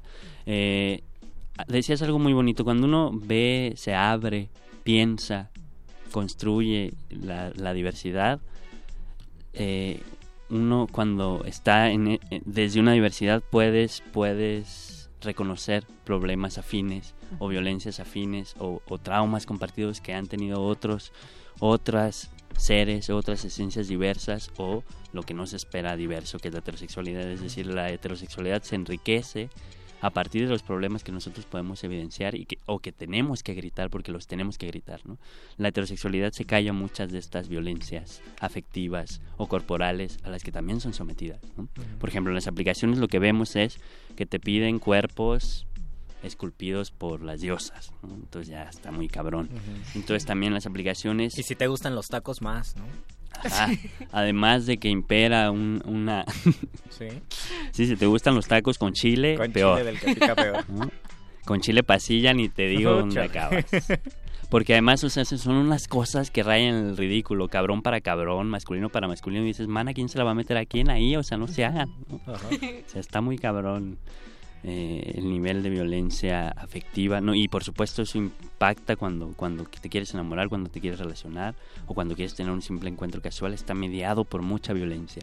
Entonces, también no solo tienes que ocultar que no se te note, ¿no? O sea, que no seas una obvia, sino que tienes que ocultar partes de tu cuerpo y eso también es muy grave, ¿no? En las aplicaciones muestras la foto ideal donde se ve lo que quieres prácticamente vender, ofrecer, ¿no? Al mercado. Entonces es muy interesante cómo se dan unas exigencias también de representación del cuerpo, ¿no? Y nos hace pensar en todos esos traumas que nos han acompañado para rechazar nuestro propio cuerpo, para no poder abrazar nuestro propio cuerpo y, y eso afecta a todas, ¿no? Todas tenemos algo que ocultar de nuestro cuerpo, ¿no? Que la chicha es muy grande, la chicha es muy chica, es el pito muy grande, el pito muy chico, las nalgas, no nalgas, la voz, ¿no? Todas esas cosas que afectan la masculinidad y que se cargan, no necesariamente siendo J, ¿no? Pero por ejemplo un heterosexual que sea bajito y que tenga como debe ser un hombre. Una serie de pedos para ligar en la vida. César Cañedo, poeta, atleta, profesor, investigadora y estudiante del doctorado en letras de la UNAM. También hay un mensaje en Facebook, House of Apocalyptic. Ya está César Cañedo, Yegua del Horse y de House of Ap- Apocalyptic. ah, se me trabó la lengua. House of Apocalyptic en punto R, porque decíamos que House of Apocalyptic ha estado acá en la Resistencia. Hicieron un espectáculo increíble en la sala Julián Carrillo del Vogue. Ya, hace un Y kiki, ya un aquí Kiki contigo. ¿no? Ballroom. Entonces, eh, realmente los recordamos con mucho cariño y qué gusto que también you get down ahí a través del House of Ya, Apocalyptic. sí, parte de, de mi descubrimiento cuando paso de ser un gay de ciudad que quería un perrijo y una condesa, código postal, un código postal en la condesa, pues eh, fue como encontrarme con el baile, con el bow, con este abrazar y reconocer mi cuerpo y entender el poder que tiene la pose, lo torcido, el amaneramiento como en, en esta en este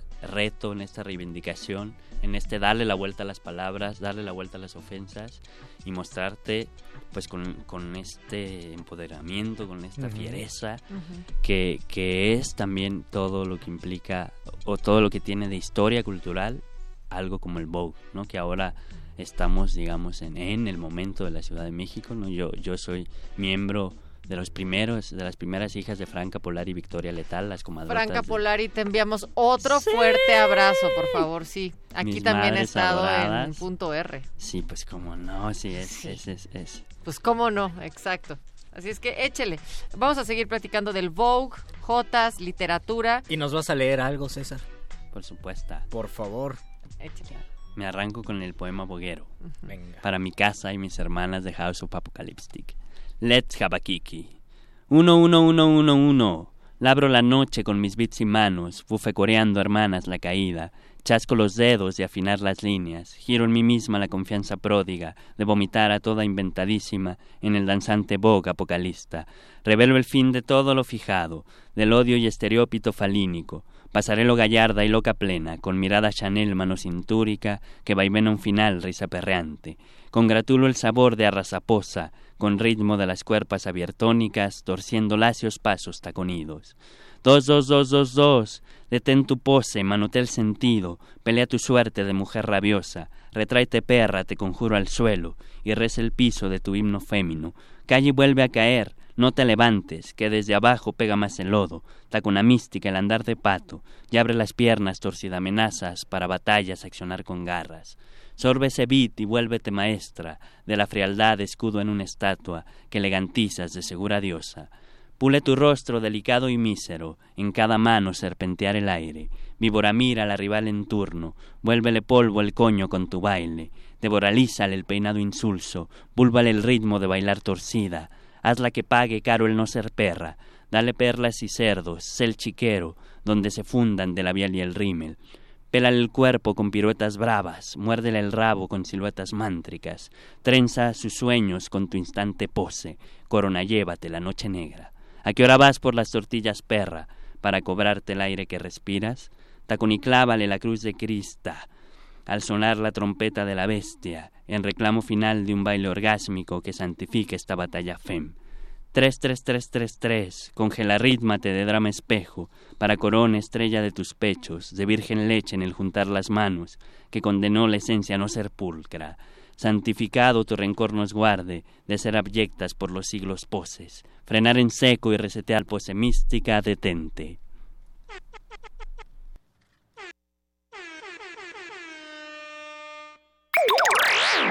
El punto R.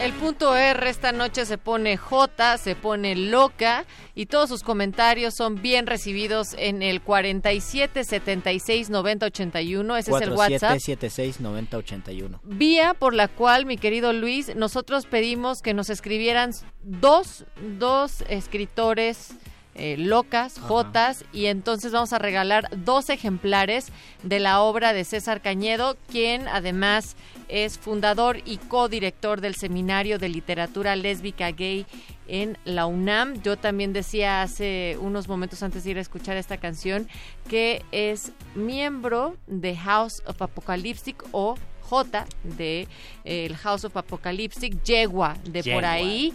Y nos da muchísimo gusto haber tenido ese poema que tiene que ver con esta casa de baile, de Vogue, de muchas cosas más. Y también nos pueden escribir a arroba R modulada, Facebook, Resistencia Modulada. Luis, han llegado más de los dos. Han llegado más los de dos dos. libros que teníamos pero para regalar. Vamos a regalarlos por orden, porque llegó primero el, el WhatsApp de, de Ikel. Ajá. Ikel nos dice Oscar Wilde y García Lorca. A lo mejor García Lorca no era tan Ah, Jota sí. porque vivía en un momento muy difícil para ser Jota, ¿verdad? Muy complicado, pero, pero ahí está. Bueno, dice, quiero mi libro, postdata, por favor, díganle a Natalia que la amo. Pues ya quedó el mensaje. Y después nos mandó, antes de él, nos mandó un, abrazo, un mensaje...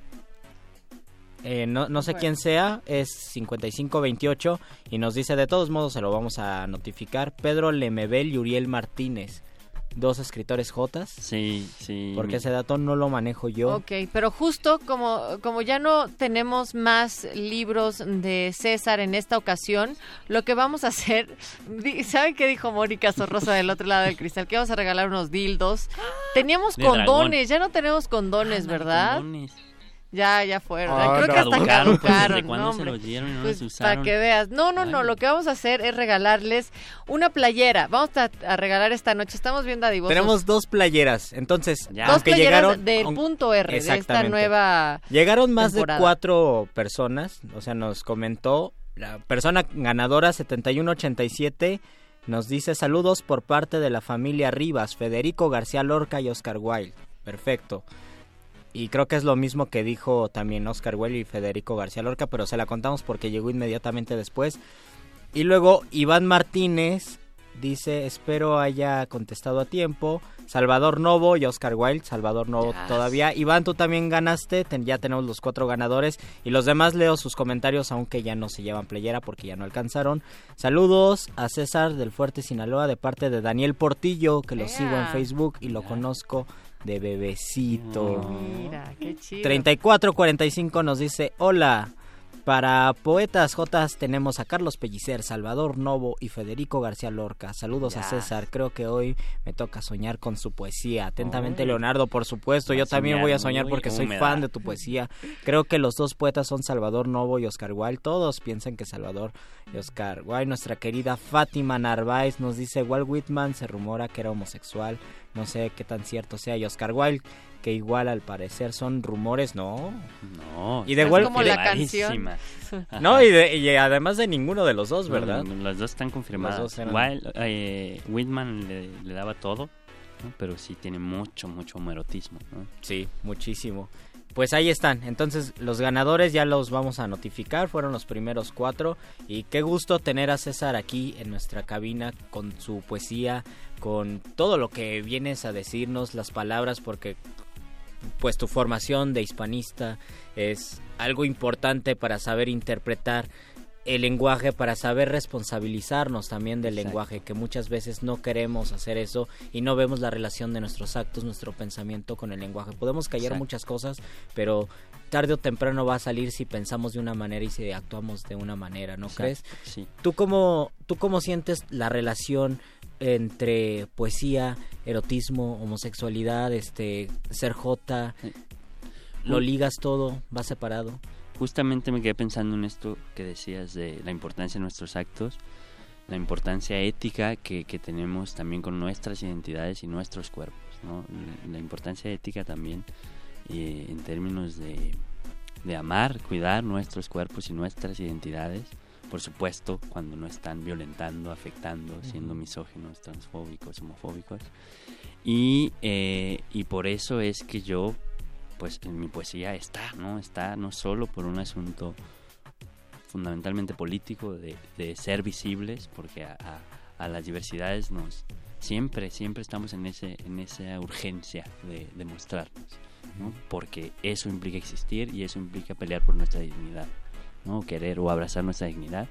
Y, y por eso es que mi poesía, mis clases, lo que soy, lo que transmito, lo que quiero ser, busca, busca comprometerse con, con, con una con, un- con algo que es muy personal, ¿no? Porque finalmente lo personal es altamente político, Sí. ¿no? Entonces, es mucho también de romper con esos actos de inercia o de pereza mental que hacemos tanto con las palabras como con nuestras profesiones, como con nuestro cuerpo, como con nuestros afectos. Ay, sí, queremos porque queremos a alguien porque ya lo queremos, ¿no? O somos esta identidad porque ya nos fue dada. Es como repensar esos actos y decir, no, no son inconscientes, no son en automático, sino hay un proceso que, que uno puede apropiarse de él, uno puede apropiarse de eso que decide ser y expandirlo y compartirlo sobre todo, ¿no? La importancia de compartir, de decir, bueno, yo quiero este cuerpo que soy, lo respeto, yo quiero esta identidad que estoy construyendo, la respeto y la comparto. Y en este sentido es complicado a veces eh, los límites entre qué puede violentar y qué puede no violentar. O sea, en algunos casos hay actos evidentemente violentos, misóginos, machistas, ¿no? Que a todos nos afectan por igual. Y también qué tanto hay de matices que digas, oye, yo no te estoy violentando, ¿por qué sientes que es violento el hecho de que alguien diga un comentario como, es que está bien que hagan eso, pero que no lo hagan enfrente de mí? Yo recuerdo que una vez vi una pancarta en un, en un IPN que decía, para el amor hay lugares, era hasta risible, para el amor no hay fronteras, pero sí hay lugares. Entonces ponían una pareja heterosexual besándose y una palomita literal. Una pareja heterosexual manoseándose y un tachecito. Una pareja gay besándose, como la pareja heterosexual, tache. Eso estaba prohibido en la escuela. ¿Por qué? No sé. Entonces dices, eh, ¿a quién está violentando y a quién está ofendiendo? ¿No? ¿Cuáles son estos límites o matices? Y parecería que el jotear es mucha violencia para los demás que no están de acuerdo con ella. Parecería, ¿no? Pero Sí. ahí entra esta distinción que urge también mucho. Los chistes no son nunca inocentes, ¿no? Todos nuestros actos construyen realidades y construyen, pueden construir violencia o pueden generar violencia en términos de, de atacar a otros, ¿no? A todas las otredades. Entonces, no- na- nadie puede escudarse con, ay, voy a hacer chistes de los campos de concentración de Che- Chechenia, ay, voy a hacer chistes de las mujeres, voy a hacer chistes de los trans, ¿no? O sea, porque finalmente hacer chistes es denigrar, ¿no? No, no, no se puede uno escudar ahí. Y, y por otro lado, no, no, no hay actos que nos afecten a todos, violentos y misóginos, sino que estamos más, por un lado, acostumbrados a visibilizar y a sensibilizar. Pero eso no significa que lo sientas igual que la persona. Es decir, yo nunca voy a saber lo que es no poder salir de noche a la calle porque soy un joven con cuerpo de hombre, ¿no? leído, identificado como hombre que puede, jo- que puedo atravesar todo el espacio público, ¿no? Porque la ciudad está construida para el cuerpo de hombre joven, completo, con dos piernas y dos brazos que pueda andar ahí, pero una mujer no, ¿no? Y, y, y adultos, o sea, tercera edad no, y discapacidades no pueden hacer eso. Y eso, pues, puedes hacer el ejercicio de entenderlo, pero no de encarnarlo, ¿no? Por un lado. sí. Entonces también depende mucho de desde dónde lo digas, desde dónde construyas un acto de, de palabras. Entonces, básicamente la cosa es, si no estoy ofendiendo, pero es que ahí también eso de ofender muchas veces se entiende como algo moral, ¿no? Como me ofende ver a dos gotitos amanerados, pero dices, a ver, no, eso no puede ser, porque esta idea tonta de, pues para darte a respetar tienes que ser como ellos, no, eso nunca aplica, ¿no? Más bien, el mundo no es de una sola manera de ser, sino muchas maneras de ser pueden coexistir, mientras justamente no se esté atacando la dignidad de la otra persona. O sea, ¿qué problema habría con que yo sea loca, obvia, si, si estoy siendo yo. ¿sabes? O, o qué problema habría que dos mujeres estén besando en la calle, ¿no? O que una chica trans entre al baño de mujeres, ¿no? ¿Cuáles son? Sí, ¿Por qué? claro. Es decir, ¿por qué están todas estas limitaciones de cómo leer a una, a una persona y cómo debe comportarse, porque eso es como otra de estas inercias terriblemente dañinas que, que asumen que hay una sola manera de comportamiento en el espacio público, ¿no? Y por supuesto en el espacio privado también. Y eso es justo lo que queremos entender acá, lo que queremos compartir con ustedes, entablar esos diálogos a través de el punto R y por ello agradecemos tanto que esta noche nuevamente te hayas prestado para estos micrófonos, para estos oídos y sobre todo que a nosotros nos brindes de todo lo que has escrito, mi querido César. Así es que échale algo más. Otro poema. Por favor, César. Y para mi querido Alex Trejo, un amigo, un chico trans, ¿no? Porque las masculinidades trans en nuestro país también han sido, pues, ah, silenciadas, eh, encubiertas, prácticamente no se ven, no existen, ¿no? Y poco a poco ha habido movimientos últimamente muy importantes y muy interesantes sobre la visibilidad de las masculinidades trans. Sí, la red de juventudes trans están haciendo un trabajo bien importante. Tuvimos eh, la semana pasada y van a estar en unos futuros programas acá. De hecho, ya es la siguiente semana, ¿verdad, mi querida Moni? Sí, creo que sí. Va a venir Jessica Marjan también acá. Así es que, Yes. César Cañedo, échele. Hombre, te quiero porque eres hombre y tienes vulva, y un olor a aceituna de jardines, pelos de más, caricias rubicundas, un misterio en el sexo y en el nombre, y en la calle, coda a coda, digno volvemos lo trans. Te quiero porque quererte es romper con esa inercia que define niño con pene y nena con vagina, que acompasa el pensar regular de tantas masas. Te quiero porque haces pesas, porque sabes que jugar al varón es solo un truco, y si bailas me agarras la cintura, y me quiebras y doblas la figura, y en la calle, coda a coda, digno volvemos lo trans. Te quiero porque tu voz parece de adolescente, esconde de los gallos femeninos ese grito viril que ruge y quema, cuando con fuerza dice soy un vato y quiero fornicar con otro vato, ya sea sentado, por lo legal y lo feliz pactado, hombre serás le pese a quien le pese. Tierno viril decides por amante, quererte así para salir avante y reclamar la O nominativa, y en la calle, coda a coda, transonriente varón inacabado, reta al mundo feliz desde su estado.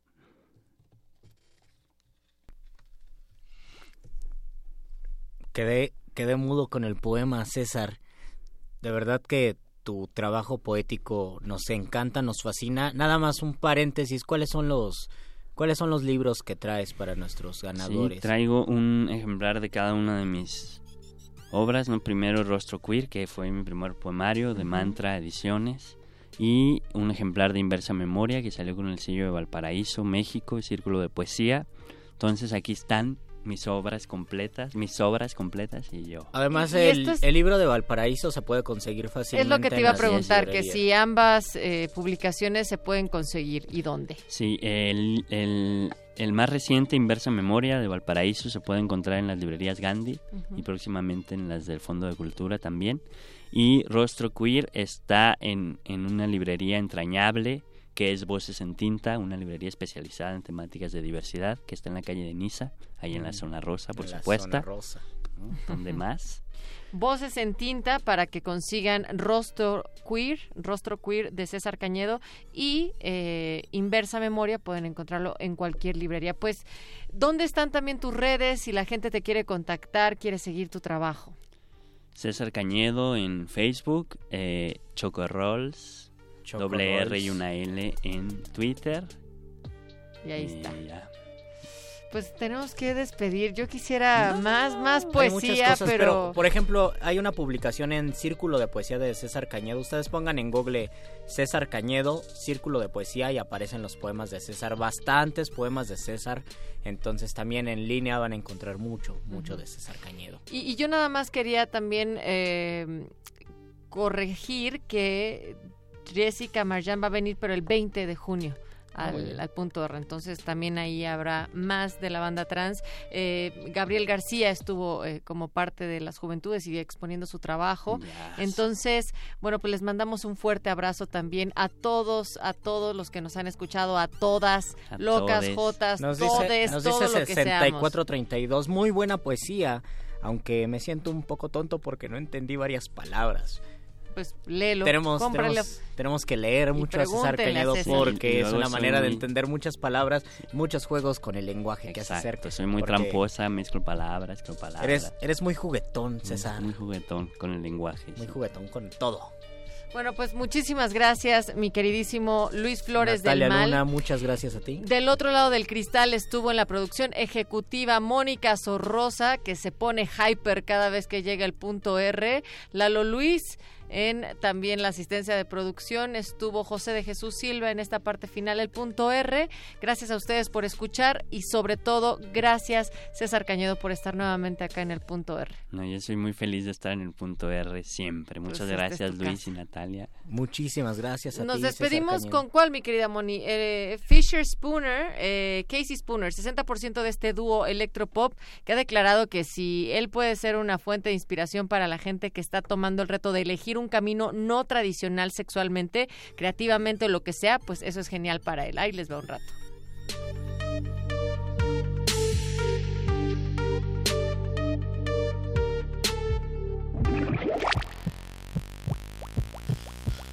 La estimulación sonora ha sido eficiente.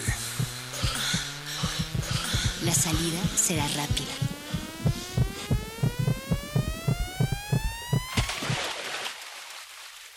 Vuelve cuando quieras volver a escucharte. El punto R. El, el- el punto R.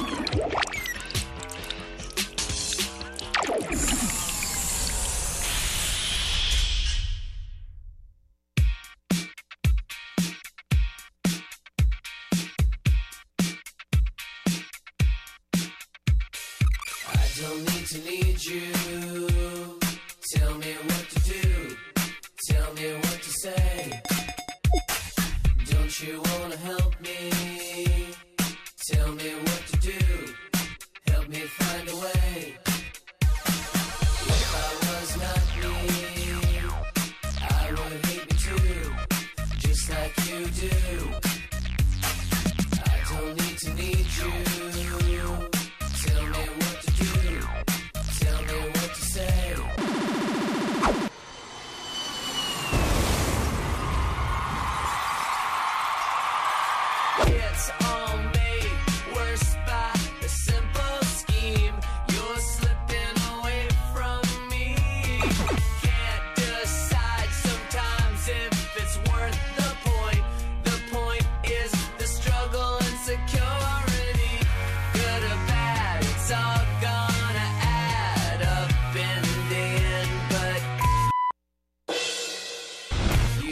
never